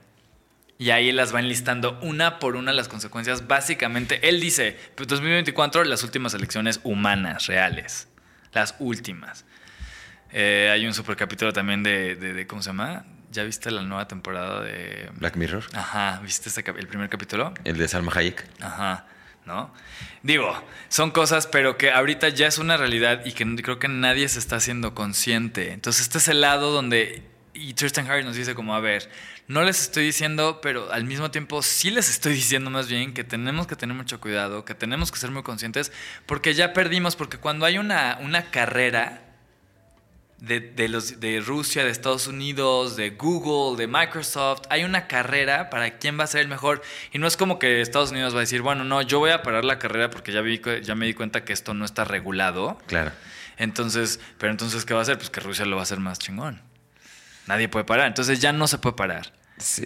Lo único que podemos hacer se llama alignment. ¿Cómo podemos alinear a la inteligencia artificial con los intereses del ser humano? Alignment es la pregunta del día de hoy. Hay dos opciones. Al final, yo creo que vamos. Ray Kurzweil es el, único real profeta de nuestra era. Se llama Ray Kurzweil y él ha predicho exactamente todo en, a un 80, creo que es 85.5% de veracidad todas las predicciones que Ray Kurzweil ha hecho eh, acerca de nuestro mundo tecnológico. Chequen a Ray Kurzweil, que era el que estaba detrás de Google, Google Eyes o Google Mind, o no me acuerdo cómo se llamaba. Ray Kurzweil, todo lo que ha dicho se ha hecho realidad y él ahorita sus predicciones de AI Digo, él está totalmente eh, a favor y él dice que la evolución del ser humano está a punto de, de ya no ser, ya no va a ser biológica y natural, sino ahora ya va a ser los seres humanos que no tengan el celular adentro de su cerebro, entonces ya van a ser como neandertales. ¿No? Entonces, quien no decida unirse, la única respuesta es cómo podemos, que es lo que también Elon Musk está diciendo con Neuralink y todo eso. Si no nos estamos uniendo con AI, o sea, haciéndonos uno con AI, entonces vamos a ser obsoletos en un momento tarde o temprano. Tom Bilyeu también nos dice, eh, chequen su, su, podcast, que ahorita más bien entonces háganse los más expertos en AI. Tiene otro gran podcast que es como la otra parte de cómo va a estar increíble, viene la mejor época para los seres humanos y cómo te puedes hacer millonario. Antes necesitabas a 500 personas para hacer una empresa, ahora necesitas 3 para hacer una empresa multimillonaria. Hay un gran eh, entrevista que le hace a Peter Diamandis y a Salim, no, no, me acuerdo cómo se llama Salim, de cómo te puedes hacer millonario utilizando AI. Él dice, bueno, ahorita entonces mínimo todo mundo pongas a aprender a utilizar AI bien, que va a optimizar tu vida. Digo, yo utilizo ChatGPT, la verdad, ya lo utilizo bastante. ¿Cómo podemos utilizarlo para maximizar y ahora puedes tener una empresa multimillonaria con tres personas en lugar de con 200 personas? Entonces está esa otra parte, les recomiendo mucho esa plática. Pero se me hace muy importante nada más la conciencia de entender Claro. La plática de Tristan Harris. El primer contacto con ella y perdimos. El segundo contacto aún estamos a tiempo. O la, el, el, genio de la. ¿Cómo se llama? De la. como de, de, Aladino. Ya se salió y ya no lo vamos a poder regresar. Claro. Diego, pues mira, eh, mi pregunta iba hacia el ilusionismo. Y sí. me encanta que me acabas de regalar un, un eh, pasaje eh, redondo a la ansiedad y al no dormir durante un par de días. Este, no te interrumpí porque estaba muy interesante el trip y, y me encanta porque eh, creo que esto prueba que es una inquietud que está muy viva. por más de que estemos en cualquier área de la vida, toda, toda la realidad y toda la existencia se va a ver influida y afectada por la inteligencia artificial. 100%. Y, y, y, y, creo que la chamba es ver cómo podemos incorporarnos más bien a eso, cómo podemos aprovecharlo, cómo podemos prevenirnos de, de todo este como asalto que puede llegar a manos de, de, la inteligencia. Y bueno, me gustaría seguir con, lo, con los temas, con los temas, digo, me sí. encantaría hacer un programa completo de, de, este tema. Igual y después hacemos sí. uno más en fondo de que nos metemos más, que yo soy un clavado, pero nada más por favor infórmense un poco más para que estén más al día y, y, y pues sí, veamos cada quien qué es lo que va a hacer, porque ah, estamos en un momento de un cambio radical. Excelente. Sí. Entonces, muy interesante, mi querido Diego, se ha puesto hasta este momento. Muy, muy eh, rico poder escuchar la perspectiva de un mago, ilusionista, mentalista, eh, hipno, eh, ¿cómo es? El, el hipnoterapeuta y hipnotista. Hipnotista, perfecto. Este, y desde aquí yo quiero preguntarte, digo, venimos hablando ahora de algunos temas como de realidad, de verdad, de ilusión, de todo esto. Te quiero hacer una pregunta quizá un poquito más, más como personal, porque me intriga, o sea, me intriga, yo lo he vivido, es esto, de hecho ahorita nos estaba platicando una persona que estaba aquí en el espacio en el que estamos nosotros, este, de esta situación de como... El, término es despersonalización. Es sentirte que estás fuera de tu cuerpo, de alguna manera no saber qué es realidad y qué es ilusión. ¿Te ha pasado esto? Tú que, tú que esa es tu carne, tu día a día es jugar con, con, esto, ¿no? Con la realidad, la ilusión y la atención de las personas. ¿Te ha pasado a ti en tu proceso personal que no distingues o, tienes un episodio en donde no está muy claro qué es real y qué, y qué no? No, sí. Sí, varias veces. ¿Y cómo lo navegas? Eh, pues, y, más bien también tuve momentos como, sí, fuertes cuando estuve haciendo mi meditación esta que hice de seis meses. Pues sí, tuve momentos ahí que, dice, que dije, wow, ¿qué es, ¿qué es realidad? ¿Qué no es realidad? ¿Qué está pasando? Que no... Varios momentos que, que sí me sacaron de onda. y ahí Mira, para mí siempre, siempre, siempre después, y fue como en los seis meses que cuando me di cuenta que al final yo no voy a poder entender las cosas 100% con mi intelecto. Entonces, el único lugar en donde existe el miedo es en mi intelecto. Solo existe ahí. De ahí viene, de ahí nace, de ahí brota o de ahí se, se maximiza. Entonces, lo que yo aprendí a hacer es dejar de escuchar a mi intelecto y solo ser lo que sea que estoy siendo, mi realidad a través de la conciencia y, y la aceptación de la realidad. Que la aceptación de la realidad para mí es dejarlo ser sin juzgarlo. Es como, ah, estoy siendo esta energía que está pasando ahora y esto es lo que me va a traer 100% al momento presente. Ya sin juzgarla, sin ponerle nombre. Pues una energía de felicidad, pues una energía de duda, puede ser una energía de miedo, de lo que sea o puede ser una energía de que, de que me estoy desasociando de mí mismo, o lo que sea, lo más que intento es no traer a mi mente, a mi intelecto a ese instante, porque mi intelecto lo, lo va a comparmental, ¿cómo se dice? Comparment, compartmentalize, no sé, lo va a dividir en cosas, le va a empezar a poner un nombre a esto, uno a esto, otro a esto, va a empezar a sacarse de dónde le va a empezar a dar más bien. O sea, mi intelecto va a intentar como encajar todo en alguna cajita. ¿no? Por hablar como esta cajita y, me voy a empezar y te, empiezas a confundir, no entiendes nada. Entonces, yo ya vi que hay cosas, momentos, experiencias, situaciones, eh, vivencias, estados de conciencia que yo no voy a poder entender con mi intelecto esta vocecita que todo el tiempo está hablando, que piensa, que juzga, que dice que esto está bien, esto está mal, que esto es verdad, que esto no es verdad, que esto sí es correcto, que esto es incorrecto, que yo sí estoy bien y que tú estás mal. Esa parte, mi ego, no sé, mi, mi, ego, mi intelecto, lo más que intento en esos momentos y porque, digo, si está divertido y lo estoy navegando buena onda, bien, pero si me está llevando a lugares donde pues ya no son tan productivos para mí, con energías no productivas, energías negativas, que ya no me está llevando algo donde yo me estoy sintiendo bien, pues ahí yo lo más que hago es parar. Entonces, siempre he aprendido eso, es como en ese momento paro, me hago consciente de esto y simplemente lo le digo lo más que pueda que sí a través de no juzgarlo. Ok, o sea, si entiendo bien, es ponerle un poco el freno de mano a la mente, que es la que juega estos juegos. Para mí esa ha sido la clave de salir de mis lugares de sufrimiento o de mis lugares de mal viaje o de mis lugares de, ajá, de mal viajarte, de donde entra ahí, o igual y te lo estás pasando chido en tu, en tu confusión, o te estás dando cuenta, también a veces somos adictos a, estar en estos estados de intensidad y nos late un buen, entonces también hay que, cada quien se tiene que empezar a ser consciente eh, qué realidad quieres para ti mismo, porque tú sí la puedes elegir. Yo soy alguien que en mi experiencia sé que no somos víctimas de... Ya sé que externamente puedes sentir que eres víctima, que si eres víctima de cosas, pero internamente no. Internamente no. Y al final lo interno es lo externo. Como estas personas que hablamos hace rato en la cárcel, ¿no? que deciden empezar, que en la cárcel se, empiezan a sentir, ah, acabo de escuchar, ¿cómo se llama este brother? no me acuerdo, pero que en la cárcel empezó a sentirse el ser más libre del mundo.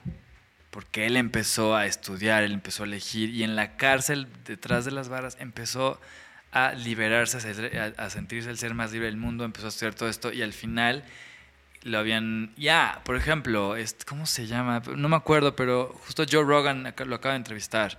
es un... eh, lo había- el chiste es que lo mandaron a la cárcel por algo que él no hizo. Él era inocente en realidad.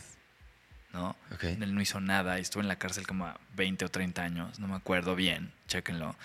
Y él adentro de la, de la cárcel empezó a estudiar, empezó a hacer, y obviamente vivió las cosas horribles que uno viviría en una cárcel de Estados Unidos, de las, de las más heavies, de las más feas. Y aún así él ahorita lo ves, es un ser feliz, está contento, y él, él mismo, él decidió crear su realidad, y al final salió de la cárcel y lo consiguió. Y él estuvo, y le arruinaron su vida 30 años, algo así. Entonces, ahí es donde dices, pues, o sea, si él lo pudo hacer detrás de barras mientras estaba viendo la realidad de las más duras, de las más feas, de las más intensas, de las más, supongo que malviajosas del mundo en una cárcel de, de restricción máxima en Estados Unidos, yo creo que tú y yo y cualquiera que estamos aquí afuera lo podemos lograr. Y él lo logró. Entonces hay ejemplos de personas que dejan de ser víctimas de su realidad, inclusive cuando sí están siendo una víctima, como que te, te metieron a la cárcel sin que eres, sin, sin- que tú eres inocente. Si él lo logró, ¿no? O sea, ahora, digo, no, no me quiero meter en temas así tan duros, pero tan intensos para la banda. Pero fui a Israel, XYZ, conocimos a, a una, una mujer que vivió el holocausto, de las pocas que quedan, ya quedan como, ya sabes, como seis, creo, sobrevivientes del holocausto. Ella estuvo en Tribelka, uno de los campos de concentración más duros.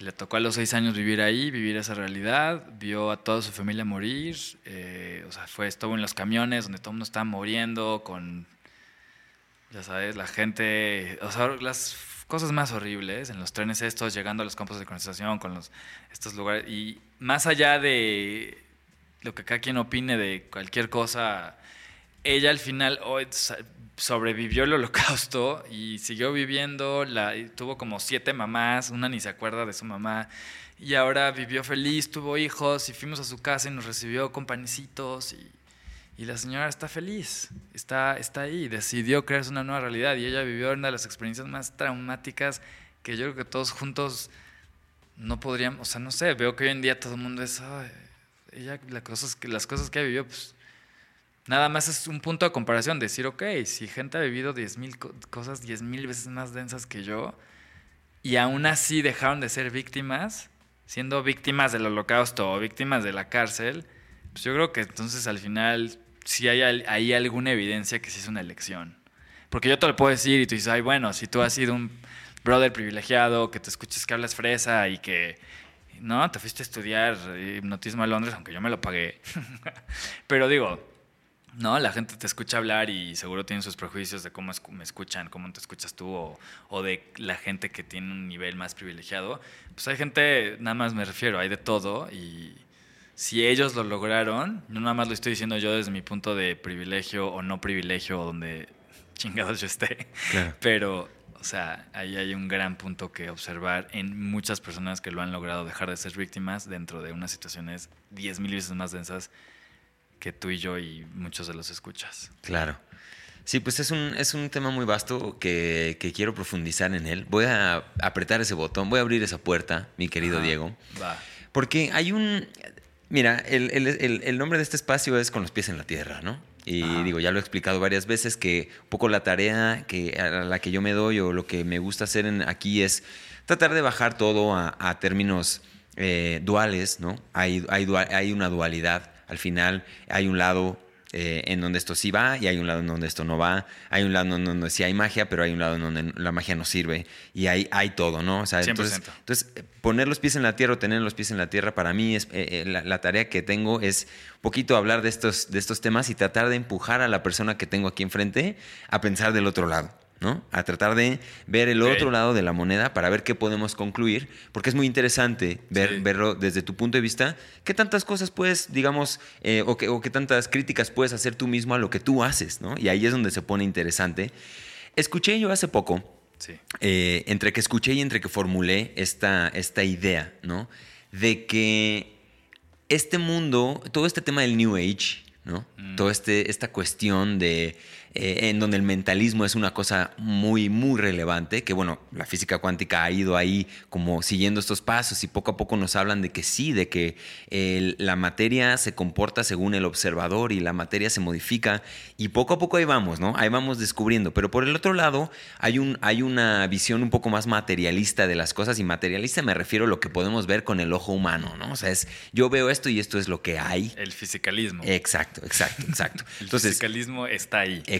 Entonces, desde esa perspectiva, eh, más, más material, más física de la, que, de la que estamos hablando, como que contrapone a este mundo de la magia. Total. Puede haber una perspectiva que también yo la creo, es un, creo que es un punto válido a discutirse, eh, en cuanto a que la magia, la magia llamándose eh, todo esto que hemos estado hablando aquí, ah, pero desde un punto de vista un poco más macro, un poco más sociedad, un poco más humanidad. la magia incluso en estos, en estos temas como de meditación y de todas estas cosas, del esoterismo, el, poder de la voluntad, el esoterismo, todo eso. El, poder de la atracción. Exacto, todos estos, todos estos temas son una... La ley de la atracción. Exacto, todo esto son, aunque en una escala macro, una forma de circo o entretenimiento que sigue siendo, ya hicimos aquí la distinción, hay un performance en donde aparezca una paloma de un sombrero y eso evidentemente es un performance, ¿no? Es, eso es una cosa. Pero a gran escala, estas cosas siguen siendo eso. A, gran escala, pensar que tú puedes manifestar tu, realidad. Un gran entretenimiento para eh, tu mente. Exacto. Es, es, desde esa perspectiva, puede ser una palomotototota que te saco de un sombrero y te doy esperanza y sobre todo a la gente más vulnerable, ¿no? Totalmente. Entonces, o sea, como un gran, gran, gran placebo, dices. Exacto, como un, como un gran circo. Es un gran circo. Todo esto de la meditación y de. Y de Podría ser un gran circo. ¿Qué opinas? Pues. Pues que sí. ¿Qué opino de eso? Sí, que pues es un gran circo. No, a ver, definitivamente hay una parte donde es un gran circo. o sea, eso no hay ninguna duda, más bien. Eh, y lo digo desde esta onda New Age. Illuminati, ¿no? O sea, por ejemplo, yo no había regresado a Tulum. Yo antes lo, acepto, me le viví en Tulum. Eh, y luego dejé de ir cuando ya cada vez estuvo más y más, no sé, fue cambiando y así, ¿no? Eh, y ahora fui a Restaura, yo también llegué a Restaura con muchos, como yo no quería regresar, lo hace una amiga, fui al primero, no fui en cuatro o cinco años y me estuvo dice hasta que este año regresé y dije, wow, Restaura yo creo que es la última cosa buena que le queda a Tulum. La neta sí. Yo creo. Restaura es la última cosa genuina, auténtica que le queda a Tulum. Le voy a hacer un shout out a Jimena Romero, que ya lo hace. Saludos. A ver si nos invitan al próximo. Ajá, por favor, otra vez. Mi super amiga. Entonces, bueno. Pero está esta parte super new age, eh, donde pues sí, está ya está esta onda de meditación y de repente se puso de moda la yoga, la meditación, todos estos rollos, que es un gran circo para que tú seas, incluyendo no todo, pero también todo lo de Burning Man y todo eso.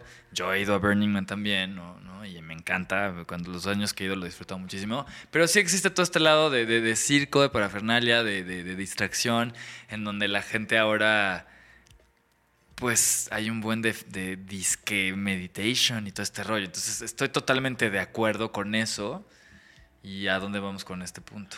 no, no, es, nada más ver tu, ver tu perspectiva, ¿no? Y, es como entender que a lo mejor y sí está sucediendo algo así y, que, y que mucha gente... Está de moda ahorita, está de moda la conciencia, está de moda eh, todo, lo que, o sea, la conciencia, la meditación, la yoga, este, el biohacking, eh, el ice bath, ¿no? O sea, todas estas cosas que son cosas que yo he hecho, todas las que acabo de decir.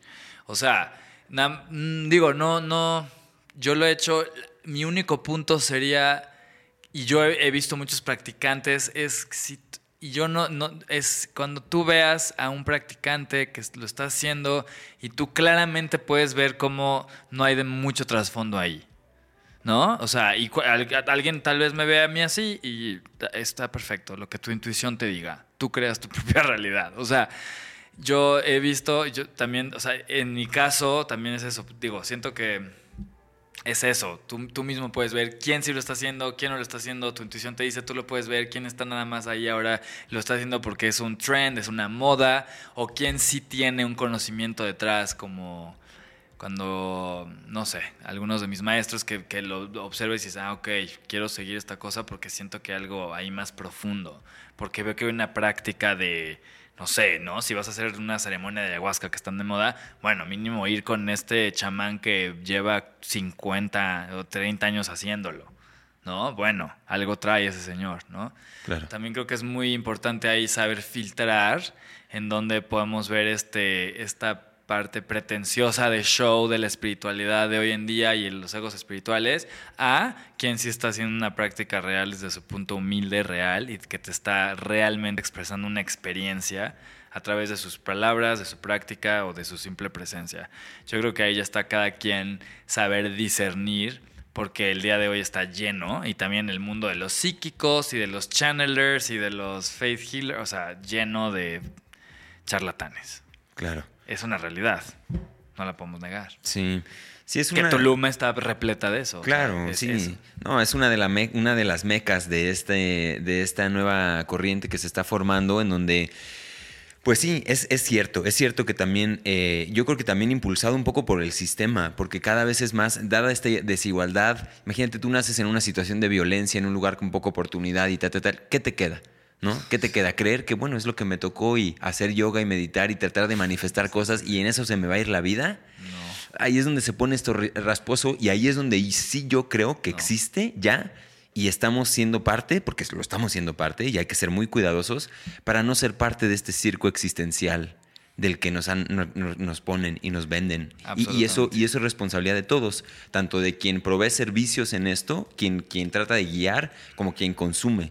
Porque también, también hace falta desde de la parte de quien ofrece, pues ser congruentes, ¿no? Ser congruentes, investigar, hacerlo mejor, eh, hacerlo con un fin noble, ¿no? Revisar siempre esto para que no estemos cayendo en este, en este círculo. Y, y desde aquí quiero, quiero cambiar un poco la, la dirección para... Porque digo, estamos tratando de ponernos en el lugar de quien Digo, critica, y ¿no? Y ahí está perfecto. Nada más ahí yo quisiera agregar, por eso yo siempre hablo desde donde yo nací, a lo que a mí me tocó, y donde las cosas buenas, las cosas malas, las cosas difíciles, las cosas no difíciles, la facilidad, no facilidad, ahí me tocó a mí y esa es mi verdad. Y desde ahí yo hablo de mi experiencia. Entonces, por eso ahí yo hablo de mi, por eso justo siempre hago mucho hincapié en eso, porque para mí esta sí es mi experiencia con las cosas buenas, malas, difíciles, no difíciles que me han tocado. Claro. En, mi, en mi propio contexto, en mi propio lugar social, donde yo he existido toda mi vida, ¿no? Y donde también me he movido lateralmente o hacia arriba o hacia abajo.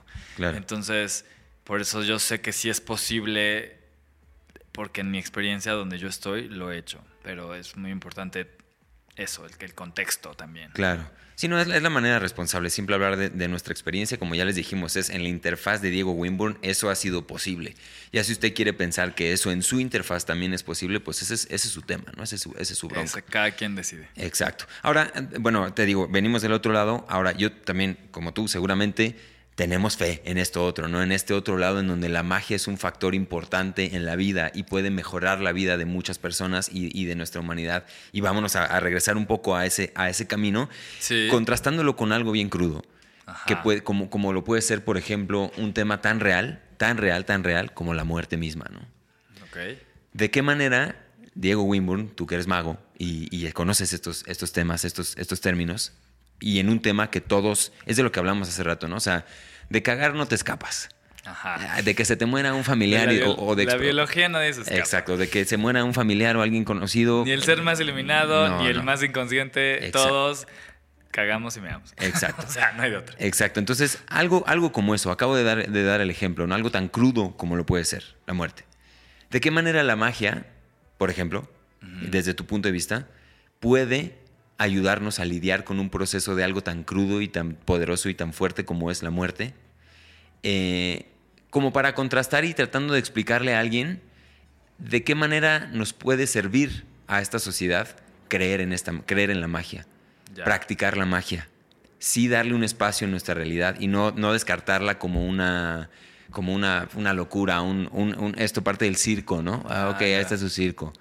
¿De qué manera entonces podemos aprovechar la magia en situaciones tan crudas como esa que acabo de plantear o la que sé que se te ocurre?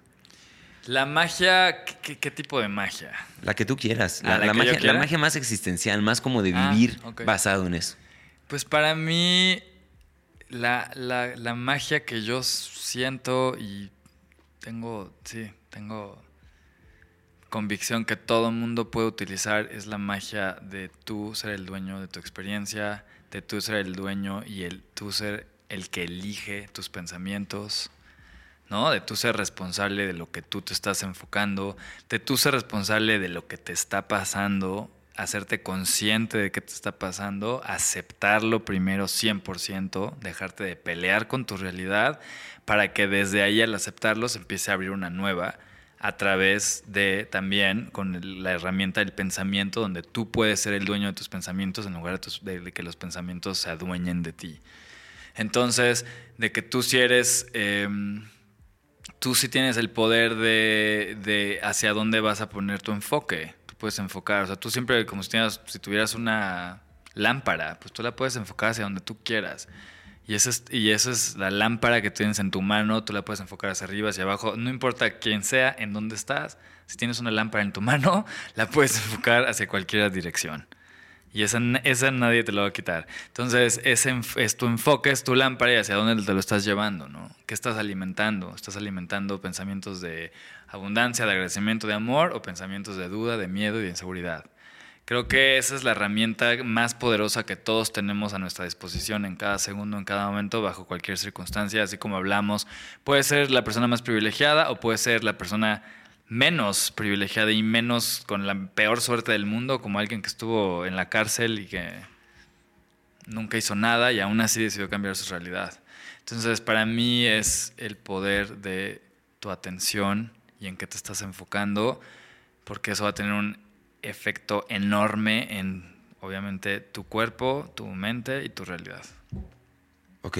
Esa para mí es la, el poder de la magia que cada ser humano tenemos. Ok.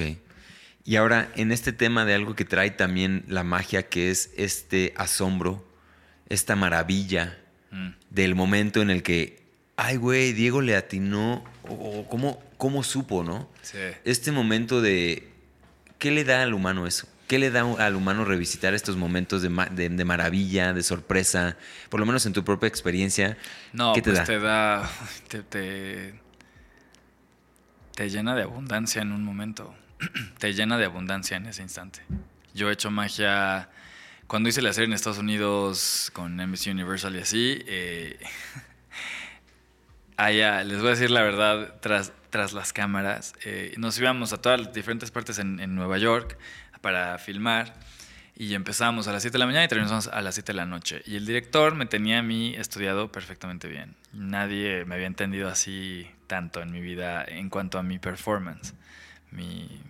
Entonces se daba cuenta que yo justamente a las... Empezamos a las 7 de la mañana. A las 12 yo me prendía, ¡pum! Como que algo pasaba en mí. Y me prendía y ahí yo empezaba a tener las mejores reacciones en las calles, ¿no? Entonces nos íbamos, no sé, a zonas así este, a Dumbo y así, zonas así medio nice de New York. Y luego ahí pues sí encuentras buenas reacciones, pero si en un momento no había buenas reacciones, mm, siempre nos íbamos a, los projects, siempre. Decían, no, ya necesitamos irnos a los projects. Ahí está la gente que menos tiene y que más agradece, ¿no? Eh, los projects, no sé, de New York, pues están, ahí viven todos los afroamericanos, en una, pues, digo, son los más pobres de, económicamente socialmente, pues sí, son los que menos tienen económicamente, menos de todo. Entonces, pero ahí nos íbamos a hacerles magia y ellos respondían, obviamente, siempre que yo, porque obviamente un mago, pues sí, te ayuda a la reacción, ¿verdad? Entonces yo no estaba teniendo muy buenas reacciones, nos íbamos a los projects y ahí siempre habían las mejores reacciones, porque la gente ahí, pues, está súper agradecida, llegas y dices, hey, uno si quieres ver magia, no, pues sí, les hacía magia y se les llenaban, pero yo me he dado cuenta que es eso, de, donde tú vengas, y por eso estoy hablando de esto, si tienes de las peores condiciones, que de unas condiciones más, más, no sé, unas condiciones más, ¿cómo sería? Precarias, de, no sé, con una economía más baja, donde no tienes acceso a tantas cosas porque la misma sociedad te está manteniendo en un lugar, o nos íbamos también a los lugares más posh, ahí en Dumbo, no sé qué, y, y en todos los lugares, obviamente ahí siempre había las mejores reacciones.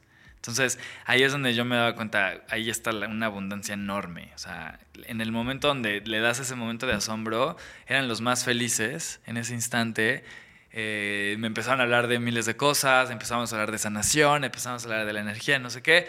O también, ¿no? Llegábamos con, no sé, en Williamsburg, donde sea, y llegábamos con otros sectores eh, y de otros sectores eh, socioeconómicos y también en el momento en que yo les decía el nombre de su hijo chiquito que estaban pensando en su hijo que no vino con ellos a cenar hoy, ¡pum! Le dice, igual dice alguien el, que me apareció el nombre de su hijo en mi brazo, pues los papás así, wow. Entonces, ese punto de asombro creo que le da a la gente esa capacidad de volver a ser como un niño que no importa de qué raza, color, socioeconómico, de dónde vienes, a todo el mundo le pega igual si lo logras hacer. Si logras pegar en ese momento donde la mente se pone en blanco, ya no hay pasado, ya no hay futuro y tu creencia se despega así, por unos segundos explota y vuelves a creer que todo es posible, pues por eso hago lo que hago, por eso hago magia. Y eso no tiene clase, color, nada, no tiene nada. Eso le pega igual a todo el mundo, desde el que está hasta abajo, el que está hasta arriba, el que está en medio, al que tiene 5, al que tiene 8, al que tiene 100, al que tiene 80. Así seas quien seas. Y si tú le estuvieras haciendo un truco a la humanidad, como representada en una sola persona, Imagínate este escenario. Comprimes a toda la humanidad en una persona y Diego... Como un episodio de Rick and Morty. Exactamente. o sea, que es mi programa favorito. Exacto. Tú le, haces, le estás haciendo un truco, o bueno, no un truco, un, acto de magia. a la humanidad en sí. A la humanidad. ¿Qué le haría, qué le daría a la humanidad este sentimiento de maravilla y de asombro? ¿Qué, qué otras cosas en su vida cambiarían? ¿Cómo? ¿Cómo? Si tú le haces el truco de magia al humano, Ajá. que representa a toda la humanidad. Sí, se va maravillado si esto lo pudiera traspasar a su vida, ah. encontrar este asombro, ¿qué cambia, qué cambia en, la, en, la, ah. en, la, vida de alguien que constantemente encuentra el asombro? Ah, pues regresa, regresa una inocencia de volver, de volver a ver el mundo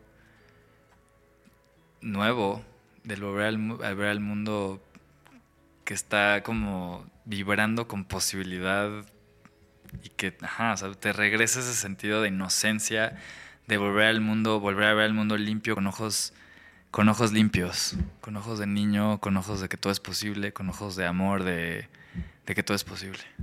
Eso es, para mí. Ok. Ya que estamos entrando a estas profundidades, y ahorita hablaste, yo vivo para eso, para hacer magia. Dentro de todo tu caminar, si tuvieras que definir cuál es el, el propósito que viniste a, a cumplir en esta vida, ¿cuál sería? Pues no quiero sonar de cliché, güey. No, es cliché. Digo, ¿cuál es mi propósito en la vida?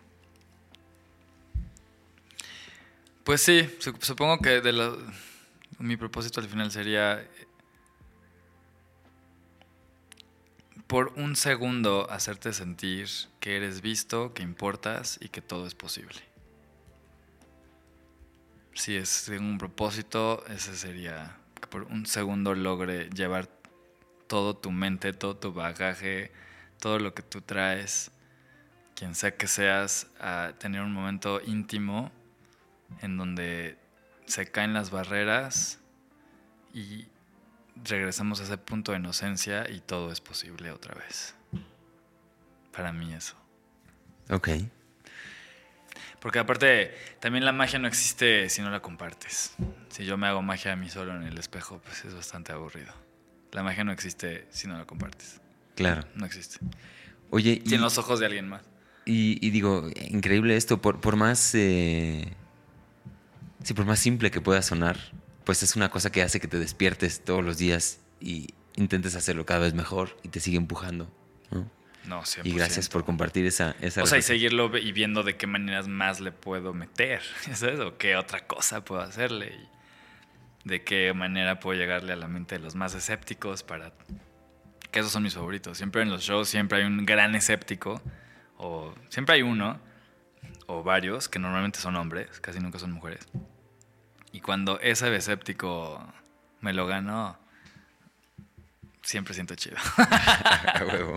Oye, este, ya que estamos, digo, profundizando, me interesa mucho entender tu, percepción o, tu, definición en cuanto a, a, qué es la espiritualidad.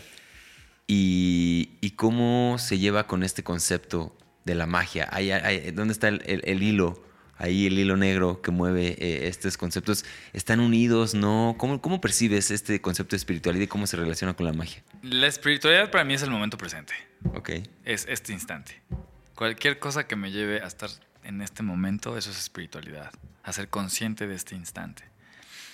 Que conlleva eso todo lo que habla toda esta plática, ¿no? Es el momento presente, consciente del momento presente, uf, aceptar, rendirme al momento presente y desde ahí moverme, desde ese espacio de aceptación y confianza, moverme hacia adelante, aceptando lo que sea que es este instante. Eh, exactamente como es. Y lo, pues para mí la magia la magia es una gran herramienta para, para anclar a los seres humanos y su mente en el momento presente. Eso es lo que al final hace la magia. Porque sí, pues sí, es exactamente es eso, este instante. Y la magia te lleva a este instante. Hay muchas otras cosas que lo hacen. ¿no? La magia es una muy efectiva si lo, haces, si lo haces bien. La música es de las mejores, por ejemplo. Ok. ¿no? O eh, no la, música para mí es más de las más increíbles. Eh, una pintura te puede llevar a eso, una canción, las palabras de alguien, la enseñanza de alguien, un libro. Para mí lo que mejor sé hacer es esto, entonces es la herramienta que yo utilizo para, para lo más que yo pueda regresar a todo el- a lo- a regresar al momento presente, Ok. a estar en este instante, Ok. donde todo es posible. Sí. Excelente, me encanta. Pues nada que agregar a esa, a esa definición que es muy interesante de, de todo, lo que, todo lo que sea estar en el presente o estar en el presente. No hay nada más espiritual que el presente y lo que te lleva ahí es el camino espiritual es ese. Pues sí, ¿no? O sea, el pasado es el presente, el futuro es el presente, entonces, ¿qué hacemos? Me gusta. Mejor enfocarme aquí, ahora. Excelente. Oye, eh, vámosle dando salida a esta conversación que ha estado hiper jugosa. Me ha encantado entender tu perspectiva, tu punto de vista en cuanto a estos temas desde alguien que practica mentalismo, ilusionismo, magia en general. Eh, para mí ha estado exquisito. Lo he disfrutado muchísimo, mi estimado Diego. Gracias por estar aquí otra vez, como siempre. No, pues gracias a ti por invitarme y una, una entrevista más, este, más profunda. Una entrevista más profunda me encanta. E- e- Excelente. Y todavía no acabamos, todavía no acabamos. Todavía faltan un par de preguntitas y lo dejé para el final para volver a lo que hablamos al inicio. Y es de hablar de hipnosis. Que también eh, lo dejamos por ahí un poquito, un poquito este, para el final, para conectar con esto del podcast y demás, que se me hace muy interesante.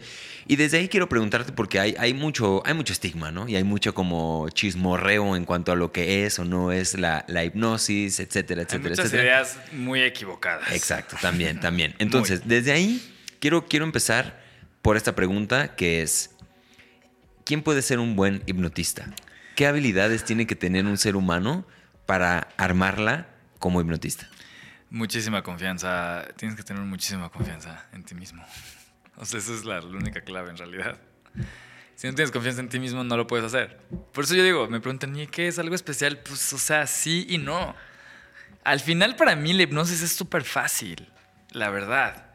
Cuando yo digo, bueno, pues nada, tienes que aprender esto, esto, esto, y ya lo haces. Pero tienes que tener un chingo de confianza. O sea, quien sea que tenga mucha confianza puede ser un gran hipnotista. Ahí le dando una gran clave porque la gente piensa que es algo especial o que no sé qué o que tienes que tener el don. Supongo que sí, sí, sí, si tienes, o sea, si, si eres más, no sé, como más, ¿qué será? Carismático, o si eres más extrovertido, pues tienes ahí cosas que, que te van a ayudar, ¿no? A que seas un mejor hipnotista. Pero al final es la confianza. Para mí esa es la clave, 100%. Ok, ¿y esta confianza se desarrolla o, o- o se tiene desde un... ¿Cómo, no, cómo, cómo se pasa? desarrolla. Pues, ¿Quién va a tener toda la confianza así nomás? Porque sí. Digo, si te conectas en lo más profundo de tu ser, supongo que ahí está siempre. Pero no, es una cosa que se desarrolla día con día, como cualquier cosa, como cualquier cosa que diario haces y cada vez no te sale, no te sale, luego ya te sale un poquito más, luego un poquito más y a través de la práctica hasta que dices, ya llegué. Es una, la confianza se va ganando en un arte o en una este, práctica ¿no? Una vocación se va ganando cada que tú, entre más la haces, te haces mejor y mejor y mejor. Que les decía al principio, ¿no? Ahorita yo me siento en un punto muy maduro con mis prácticas, todas ellas, que llevo muchos años haciendo, entonces siento que ahora tienen mucho más impacto por la confianza a través que yo he adquirido a través de la experiencia de, de hacerlo durante años. Ok. Ahora, desde el otro lado de la, de la, de la otra cara de la moneda, ¿quién no puede recibir una hipnosis? ¿O quién? Porque te escuché hablar de que hay unos que son hipnotizables y hay unos que no. Para show. Ah, para show. Ajá. Para terapia no. Para terapia sí se puede entrar. No, es una gran. A ver. Muy buen punto. Cuéntame. Mira, en, para un show, repito, un show para entretenimiento, ahí sí hay dos tipos de personas. Bueno, así como hay extrovertidos e introvertidos en la vida. Así tenemos, ¿no? Gente extrovertida, gente introvertida. Punto. También hay gente que es, es una cualidad que tenemos los seres humanos. No es... Ok, esto es algo muy importante, a ver, a ver a quién sí le queda claro, ahora que lo va a decir. No es un poder del hipnotista. O sea, sí, el hipnotista lo va a lograr si tú tienes esa cualidad. Entonces no es que yo tenga un poder sobre ti, es que tú tienes la capacidad de ser hipnotizado. Tienes esa capacidad. Hay gente que la tiene. Es como decir, hay gente que tiene la capacidad y son extrovertidos. ¿No? Siempre explico esto, pero creo que no, no, creo que la gente no lo capta. hay gente extrovertida y hay gente introvertida. Me encantaría que alguien lo entendiera en esta plática, porque nadie lo entiende. Aunque lo explico en cada show. Es que nadie lo entiende. Todo el mundo siempre piensa, es que el hipnotista no pudo. No, brother o sister. No, no, no. Tú no tienes la capacidad de ser tan hipnotizado. Eso es una capacidad. Entonces, por ejemplo, así hay capacidad, esta persona tiene 1, 2, 3, 4, esta persona 10, capacidad 10, capacidad 2. Así como tiene, hay gente que es súper extrovertida y gente que es introvertida, o, o lo que sea, ¿no? Entonces, eh, la gente que es súper hipnotizable y no, y no tan hipnotizable y más o menos hipnotizable, eso eres tú. Tú tienes esa, esa cualidad en ti. Yo, el hipnotista, voy a buscar quién en mi audiencia tiene esa cualidad. Como lo hago con unos ejercicios que se llaman ejercicios de, de sugestión. Ahora, la gente que es más hipnotizable no significa que son de mente débil. Otra gran, gran, gran error. No tiene nada que ver tu inteligencia, tu IQ, nada. Tienes una mente maleable, todos tienen una mente maleable. Déjame que les, les no sé, les voy como cortar su sueño de que tú no, no, tú también.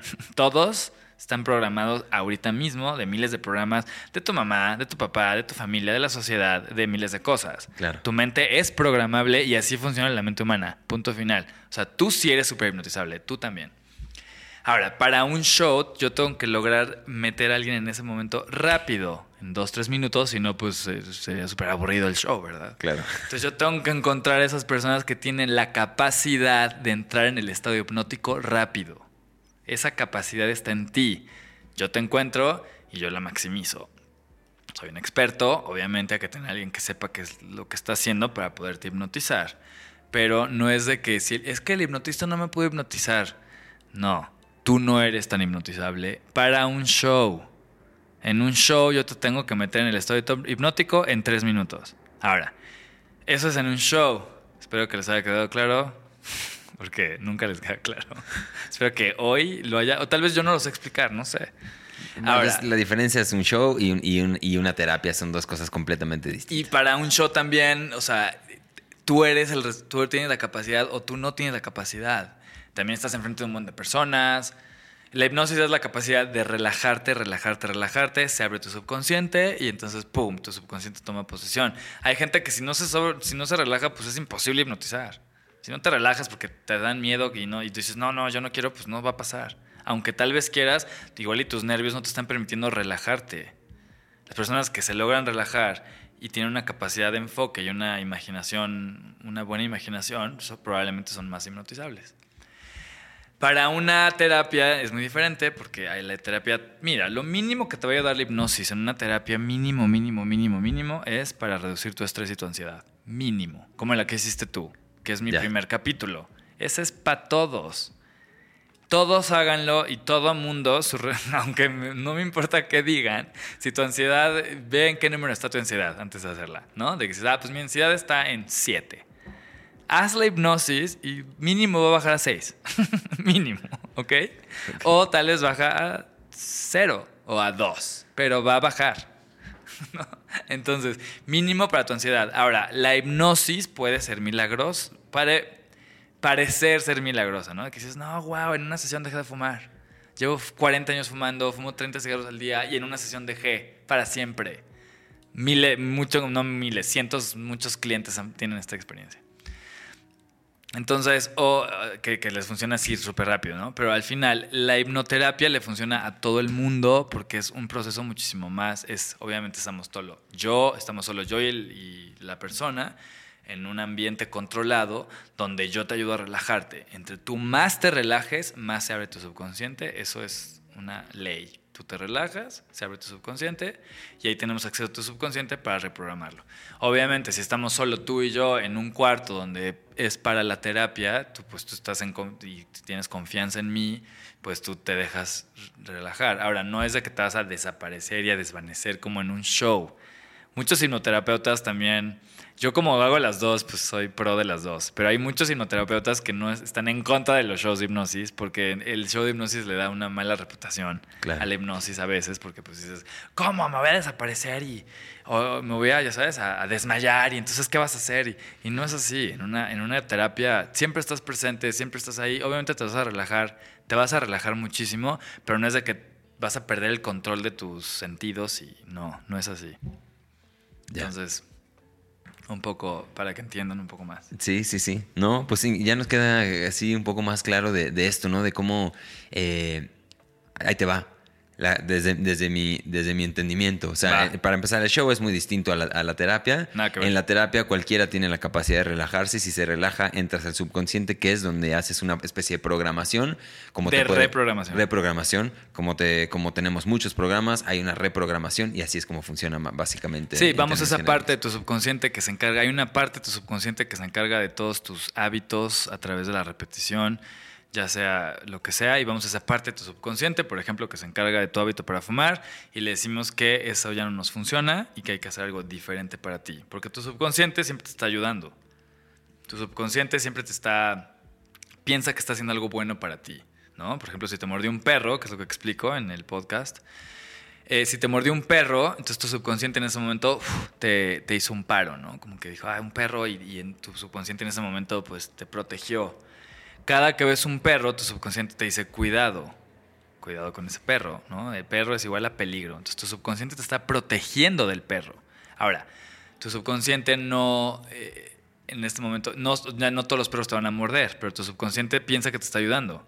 Porque el subconsciente está procesando alrededor de 40 millones de bits de información por segundo, ¿no? Es algo muy importante. 40 millones de bits de información por segundo está procesando tu subconsciente. Entre 20 y 40 millones de bits de información por segundo. Pero el subconsciente no es eh, creativo, el subconsciente es habitual. El subconsciente corre las programaciones, pa, pa, las corre. Entonces es como la computadora. La mente se divide en términos de la hipnosis, consciente y subconsciente. El subconsciente está en todos tus programas, que es el amor. Eh, si tus papás eran muy amorosos contigo y muy afectivos, pues para ti eso es el amor, alguien que es amoroso y afectivo. Pero si tu papá era alguien súper ausente, tu programación del amor es alguien que no está presente. Entonces probablemente tú vas a tener, vas a estar con personas que no están presentes y lo vas a tener que sanar, darte, vas a tener que hacer consciente y, reprogramarlo de alguna u otra forma, ¿no? O lo del perro. Pero entonces tu subconsciente te está protegiendo. Ahora, si tienes, ya eres grande y el perro te mordió a los 9 y ahora tienes 40 años y te siguen dando miedo los perros, pues esa programación ya no nos funciona. Pero nadie le ha dicho al subconsciente, ¿no? Oye, ya eso no me funciona, hay que hacer algo diferente. Gracias, me estás protegiendo, estás haciendo algo bueno para mí, que tú piensas que es algo bueno. O por ejemplo, cada que sientes emociones intensas, ¿no? Comes. Entonces, comer, pues por un momento te hace sentirte mejor. Entonces, tu subconsciente que dice, ah, pues comida, ¿no? Me siento triste, me siento ansioso, como. Y ya es un programa que a través de la repetición se hace un programa en tu subconsciente, como cuando aprendes a manejar. Aprendes a manejar, es súper difícil, súper intenso aprendes algo, nuestra mente aprende cosas muy complejas y a través de la repetición se hacen funciones automáticas en el subconsciente, ¿no? Entonces, como al manejar, manejas, manejas, aprendes a manejar, hasta que en un punto lo haces sin pensar. ¿Por qué? Porque ya está en tu subconsciente. Lo mismo pasa con fumar, con, ¿no? con cosas buenas o con cosas que igual y no son tan buenas para ti. Entonces, vamos a esa parte de tu subconsciente, le decimos, oye, gracias por hacer esto, pero esto ya no me sirve, es momento de hacer algo diferente. Y así, y entonces es eso, es la capacidad de relajarte entre más te relajas, más se abre tu subconsciente y más podemos entrar a ese estado donde podemos reprogramar el subconsciente. Y eso es la hipnosis, no es nada del otro mundo, es cómo funciona la mente humana, que es una entidad programable. Ok. Y ya para salirnos de ese tema y otra vez bajando a la cuestión de pues ponerle los pies a este tema y hablar un poquito acerca de los riesgos, si es que hay alguno percibido que tú percibas, eh, solamente para, para, compartir aquí con la audiencia, que tengan, que, vayan con los ojos abiertos en, en uno de estos eh, técnicas, ¿no? habilidades que son muy poderosas y que por lo mismo traen consigo una responsabilidad muy grande y mal ejecutada puede convertirse en un riesgo para alguien, si es que tú lo ves así. Podría. Eh, ah, ¿Hay manera de que un hipnoterapeuta abuse de sus capacidades como, digo, o un hipnotista, perdón, ya estoy muy, muy confundido con esas palabras, pero un hipnotista que se aproveche de, su, de sus capacidades o no? Y, pues, sí, sí, ¿cómo? Sí, sí hay. O sea, un hipnotista, sí. Ahora, sí ha habido casos donde, creo que hubo un caso que yo sepa en Londres de alguien que lo usó y se pasó de lanza y creo que terminó en la cárcel ese hipnotista. Entonces, pues tienes que ser muy cuidadoso, obviamente, cuando aprendes a, ser hipnotista, tienes que firmar una cosa de moralidad, de conducta, de que lo vas a utilizar para el bien. Literal, yo firmé un, un documento. Okay. Y pues ahí está la responsabilidad de cada ser humano, cómo lo vas a utilizar. Ahora, yo siento que si alguien está muy hipnotizado, yo sí, sí, lo que sea que tú digas van a hacer. Esa es la realidad. Lo que sea que tú digas, lo van a hacer. Porque no hay diferencia que si yo te digo, oye, este, cuando abres los ojos, yo soy invisible, o cuando abres los ojos. Eh, me vas a dar mil varos. Ajá, me vas a dar mil varos. Ajá. Me vas a dar la cuenta de tu banco para que yo la sepa. O ya sabes, vas a abrir los ojos y no sé. Pero bueno, ahí hay muchas personas. En un show de este tipo de hipnosis hay muchas personas y no va a pasar eso, ¿no? Exacto. Ahora, está en cada uno. Yo también siento, si realmente le le dices a alguien que haga algo que está totalmente fuera de su voluntad, pues yo siento que probablemente hay una parte de ti que se despertaría en ese momento, ¿no? O sea, algo que, que no sé, algo... Atroz ahí. Ajá, totalmente fuera de tu voluntad, ¿no? Pero sí es, la verdad, una, una herramienta muy poderosa. No, una vez más, que ese tipo de hipnosis muy profunda como de escenario, no todo el mundo va a caer tan profundo. Y yo siento que hay una parte de ti que siempre estaría ahí, que no, no creo que hagas algo totalmente en contra de tu ser. Claro. Eh, porque siempre hay una pequeña parte tuya que sigue ahí, ¿no? Que sigue ahí, que sigue consciente, que te sigue escuchando, que es como que, a ver. Porque también es una cosa muy de colaboración, tú también estás ahí conmigo. Entonces, al final, sea lo que sea, hay que ser muy responsable. Si vas a estar con un hipnotista, tiene que ser de tu total y absoluta confianza. Normalmente, digo, yo no sé de ningún hipnoterapeuta que lo utilice mal. Eso sí, no hay ni una historia que yo sepa. Claro. De hipnotistas de show y así, sí, creo que supe de uno de Londres, así, pero entonces digo, importante nada más que conozcas bien a la persona, que sepas bien, que conozcas a la persona, que te hagas una entrevista con la persona, que tú sientas que confías en la persona. Y por ejemplo, ¿no? Pues, o sea, yo doy mis hipnoterapias en un lugar, en un consultorio seguro, donde, donde, donde vas y te vas a sentir seguro de que estás ahí conmigo. Hay para que tú también. Y no, y en una terapia nunca te vas a desaparecer, eso es imposible. O sea, no, no, no, no te, no te quedas ahí tirado en el suelo mientras el, el hipnoterapeuta te está haciendo la hipnosis. Sí, no es así, no es así. No, una terapia no es así. Nada que ver. No tiene nada que ver con eso. Claro. Y en un show, pues bueno. en un show, pues bueno. Puede pasar lo que sea. Puede pasar. Sí, pero pues sí. Sí, en un show hay más eh, digo, ya sabes, abres los ojos y ya no te vas a acordar de cómo te llamas. Y ya no puedes decir tu nombre. Pues sí, eso es chistoso y a la gente le da risa y no te acuerdas cómo te llamas y no puedes decir tu nombre. Pasa. Es real. O no te acuerdas del número dos o, abres los ojos y les digo que yo soy Elvis Presley y todo el mundo se, toma fotos conmigo. Y, o sea, sí hay un gran poder que hay que usarlo responsablemente. Yo también sé, lo que sí también sé es que todo se regresa en la vida. Entonces, todo poder que tengas, úsalo para el bien. Claro, Porque se te va a regresar de una u otra. claro. Y eso es una verdad. Sí. Me encanta cerrar con esa, con esa moraleja. A todo poder, úsalo con responsabilidad. Sí, de ¿no? cala. A los A, Spider-Man. la- a lo de Spider-Man. Excelente.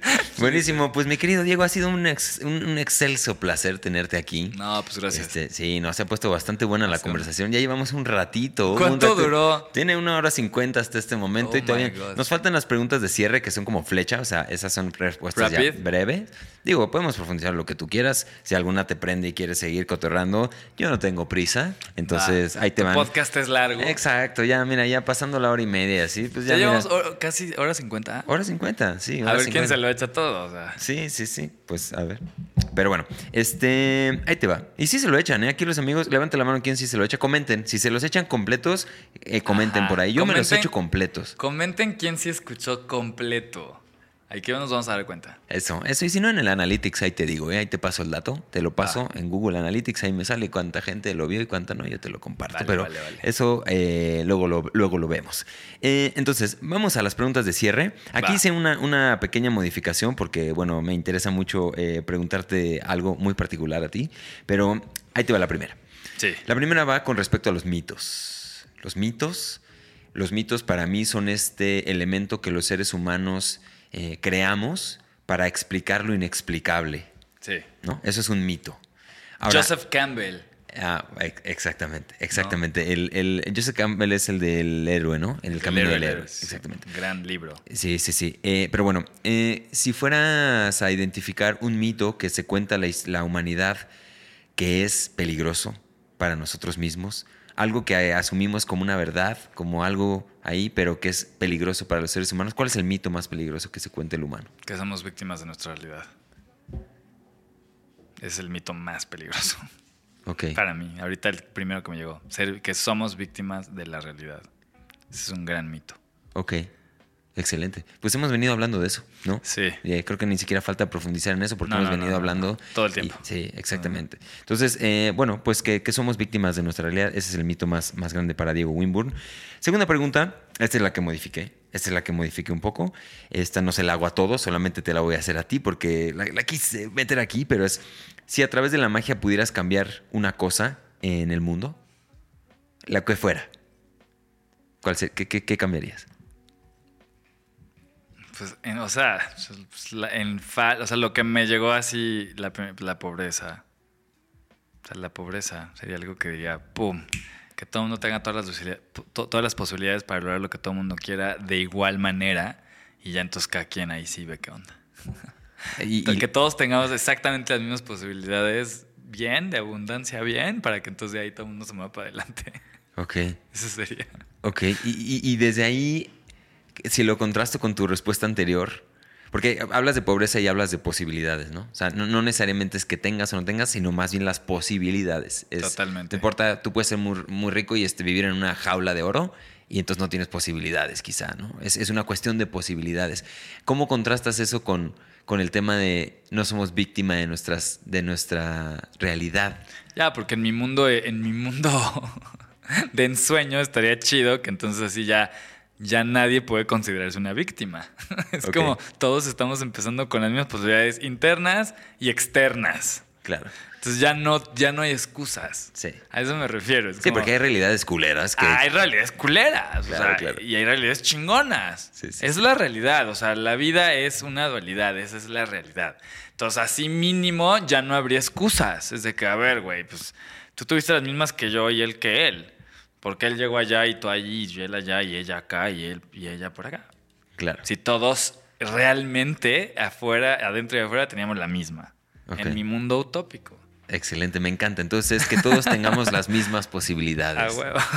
Excelente, buenísimo. Eh, siguiente pregunta, mi querido Diego. ¿Qué consejo le darías a una versión más joven de ti? En algún momento que pudiste haber necesitado un consejo, ¿qué mensaje le mandas a ese Diego? Pues que no se clavara tanto en sus, en sus historias mentales para que no fuera tan dramático y no se tomara las cosas tan en serio. Se, ali- un poco más, no ser tan dramático y más bien chambearle, seguirle, seguir- o sea, seguir confiando y seguirle para adelante. Sin, sin quedarte tan, trabado en tus dramas mentales que te hacen sufrir. Excelente. Menos dramas mentales, Ah, entonces. 100%. Ok. Me encanta, me encanta. 100%. Excelente. Eh, siguiente pregunta, mi querido Diego. La- esta, esta pregunta está patentada ante el Consejo de los Magos. Eh, Ah, ¿sí? Esta Ah. está patentada. Ah, esta no, no, esta no, no se sabía que tenías acceso, Sí, güey. no, sí, oh, si No supiera. sabía que tenías si, acceso. si supieras, si supieras, te, te sorprenderías. Este, Ya, ya, ya. ¿Qué es para ti vivir con los pies en la tierra? Aquí me llega instantáneamente la palabra que, o sea, supongo que es la más común, la, la humildad. O sea, humildad, humildad, humildad, humildad. Por más bien que me vaya, por más mal que me vaya, por más alto que sienta que estoy, por más proyecto increíble que acabo de hacer, siempre al final la vida me recuerda que tengo que bajar los pies a la tierra, tengo que ser humilde, que no soy ni más ni menos que los demás, porque, ¿no? Puede ser, también te puedes sentir más o te puedes sentir menos. Nada, que siempre tengo que uf, recordar que soy un humano, que estoy aprendiendo, que voy a cometer obviamente varios errores, que voy a hacer cosas muy chingonas, cosas increíbles, que después igual, que se van a abrir puertas, que se van a cerrar puertas, que voy a estar arriba, que luego voy a estar abajo otra vez. Entonces, siempre mantener una humildad y nunca sentirme ni más ni menos, sino ahí presente, confiando y moviéndome para adelante. En Ok. la- en la acción. Excelente. Pues nada que agregar a esa respuesta de humildad, Sí. de entender que todo lo que Sí, porque en momentos se me ha subido, en momentos se me ha bajado, en momentos se me vuelve a subir y siempre es como... Y siempre tengo una comunidad, yo soy muy afortunado tener una comunidad a mi alrededor que siempre me recuerdan, ey, ey, ey, Relájese. relájate, brother, ¿no? Porque luego uno se empieza a perder ahí en el- la disque familia y la disque no sé qué, Ya. que te lleva ahí a la party y a las... Ya sabes, y que al final todo eso vale, no vale nada, lo único que importa es lo que tienes adentro y la familia y tus reales amigos. Ok. Pues nada que agregar, mi querido Diego Wimborne, ahora sí, ha sido un placer tenerte aquí. Eh, Igual, igual. Quería preguntarte ya lo último, último, pregunta táctica, técnica, este, para que te puedan ubicar las personas que eh, empatizaron contigo, que, que quieren conocer tu podcast, redes sociales, ¿en dónde pueden encontrarte las personas? Eh, ah, pues igual en Instagram y bueno, también Facebook, pero la, casi no uso Facebook. Pues Instagram y TikTok también ya le estoy empezando a dar de TikTok. Oh, muchacho juvenil. Obviamente sin revelar trucos, eso es queda clarísimo, ¿verdad? Eh, pero sí, soy Diego Winburn, ¿no? O sea, Diego W-I-N, B grande, U-R-N. Eh, así me pueden encontrar más que nada en Instagram. ¿Y qué más? Y bueno, escuchen el podcast Hypnocast por Hypnocast. Diego Winburn. Ahorita está... Bueno, ya está en todas las plataformas, Spotify y va a estar en todas las plataformas. Así que voy a estar sacando un episodio a la semana con un tema diferente. Pueden ver en Instagram, pueden ver todos mis videos. Diego, está mi página de internet, Diego Winburn, donde pueden ver la serie que hice en Estados Unidos de magia, Ok. en New York, la, la, la. Y pues nada, pues gracias a ti, gracias por invitarme, gracias por tus súper buenas preguntas, eh, gracias por esta súper buena plática. Estuvo muy buena, esta sí me, me gustó más que otras. Ok, gracias. Chido, chido. Pues gracias, mi querido Diego. Un placer tenerte aquí. El, el placer fue mío. La verdad es que me encanta, me encanta haberte conocido, haber profundizado, que ya nos conocíamos un poquito, pero profundizar un poco en esta, en, en Sí, esto, sí. compartir, conectar eh, desde otros lugares. Me encantó. Y espero que a ustedes también, seguramente a la gente que está aquí, ya le gustó tanto que ya se suscribieron. Obviamente, este, ya, le dieron like, ya ya- dieron a la campanita, Exactamente, todo eso ya lo hicieron. ya me Eh, empezaron a seguir. todo, todo, todo. todo, todo, Y en varios países y en varios, en varios idiomas y en varios todo ya hicieron eso, ¿verdad? Ah, igual esténse atentos de mi nuevo show que viene. Ah, bueno, ahí esperamos la invitación. Nuevo aquí. show, obviamente, primera Ah, fila, ok. primera fila, primera fila. Perfecto. Buenísimo, amigos. Pues gracias por seguir esto hasta aquí. Eh, les recuerdo que estuvo traído a ustedes por mí, por Héctor Escajadillo, así que vayan a héctorescajadillo.com. Ahí también hay cosas muy interesantes para ustedes. Esta playerita, como la ven, Eh, me la mandaron mis amigos de Demente. Está bastante chida, es como un chamancillo ahí, eh, bastante locochón. Me la mandaron. Un chamancillo locochón. Sí, sí, sí. Si quieren mandarme playeras, las puedo yo recibir, este, gorras, todo aquí lo Merch. recibimos exactamente. Eh, cualquier regalito yo lo recibo. Eh, si no, pues vayan y compren esta que está bastante chida. Y bueno, yo los veo en el próximo episodio de Con los pies en la tierra. Adiós.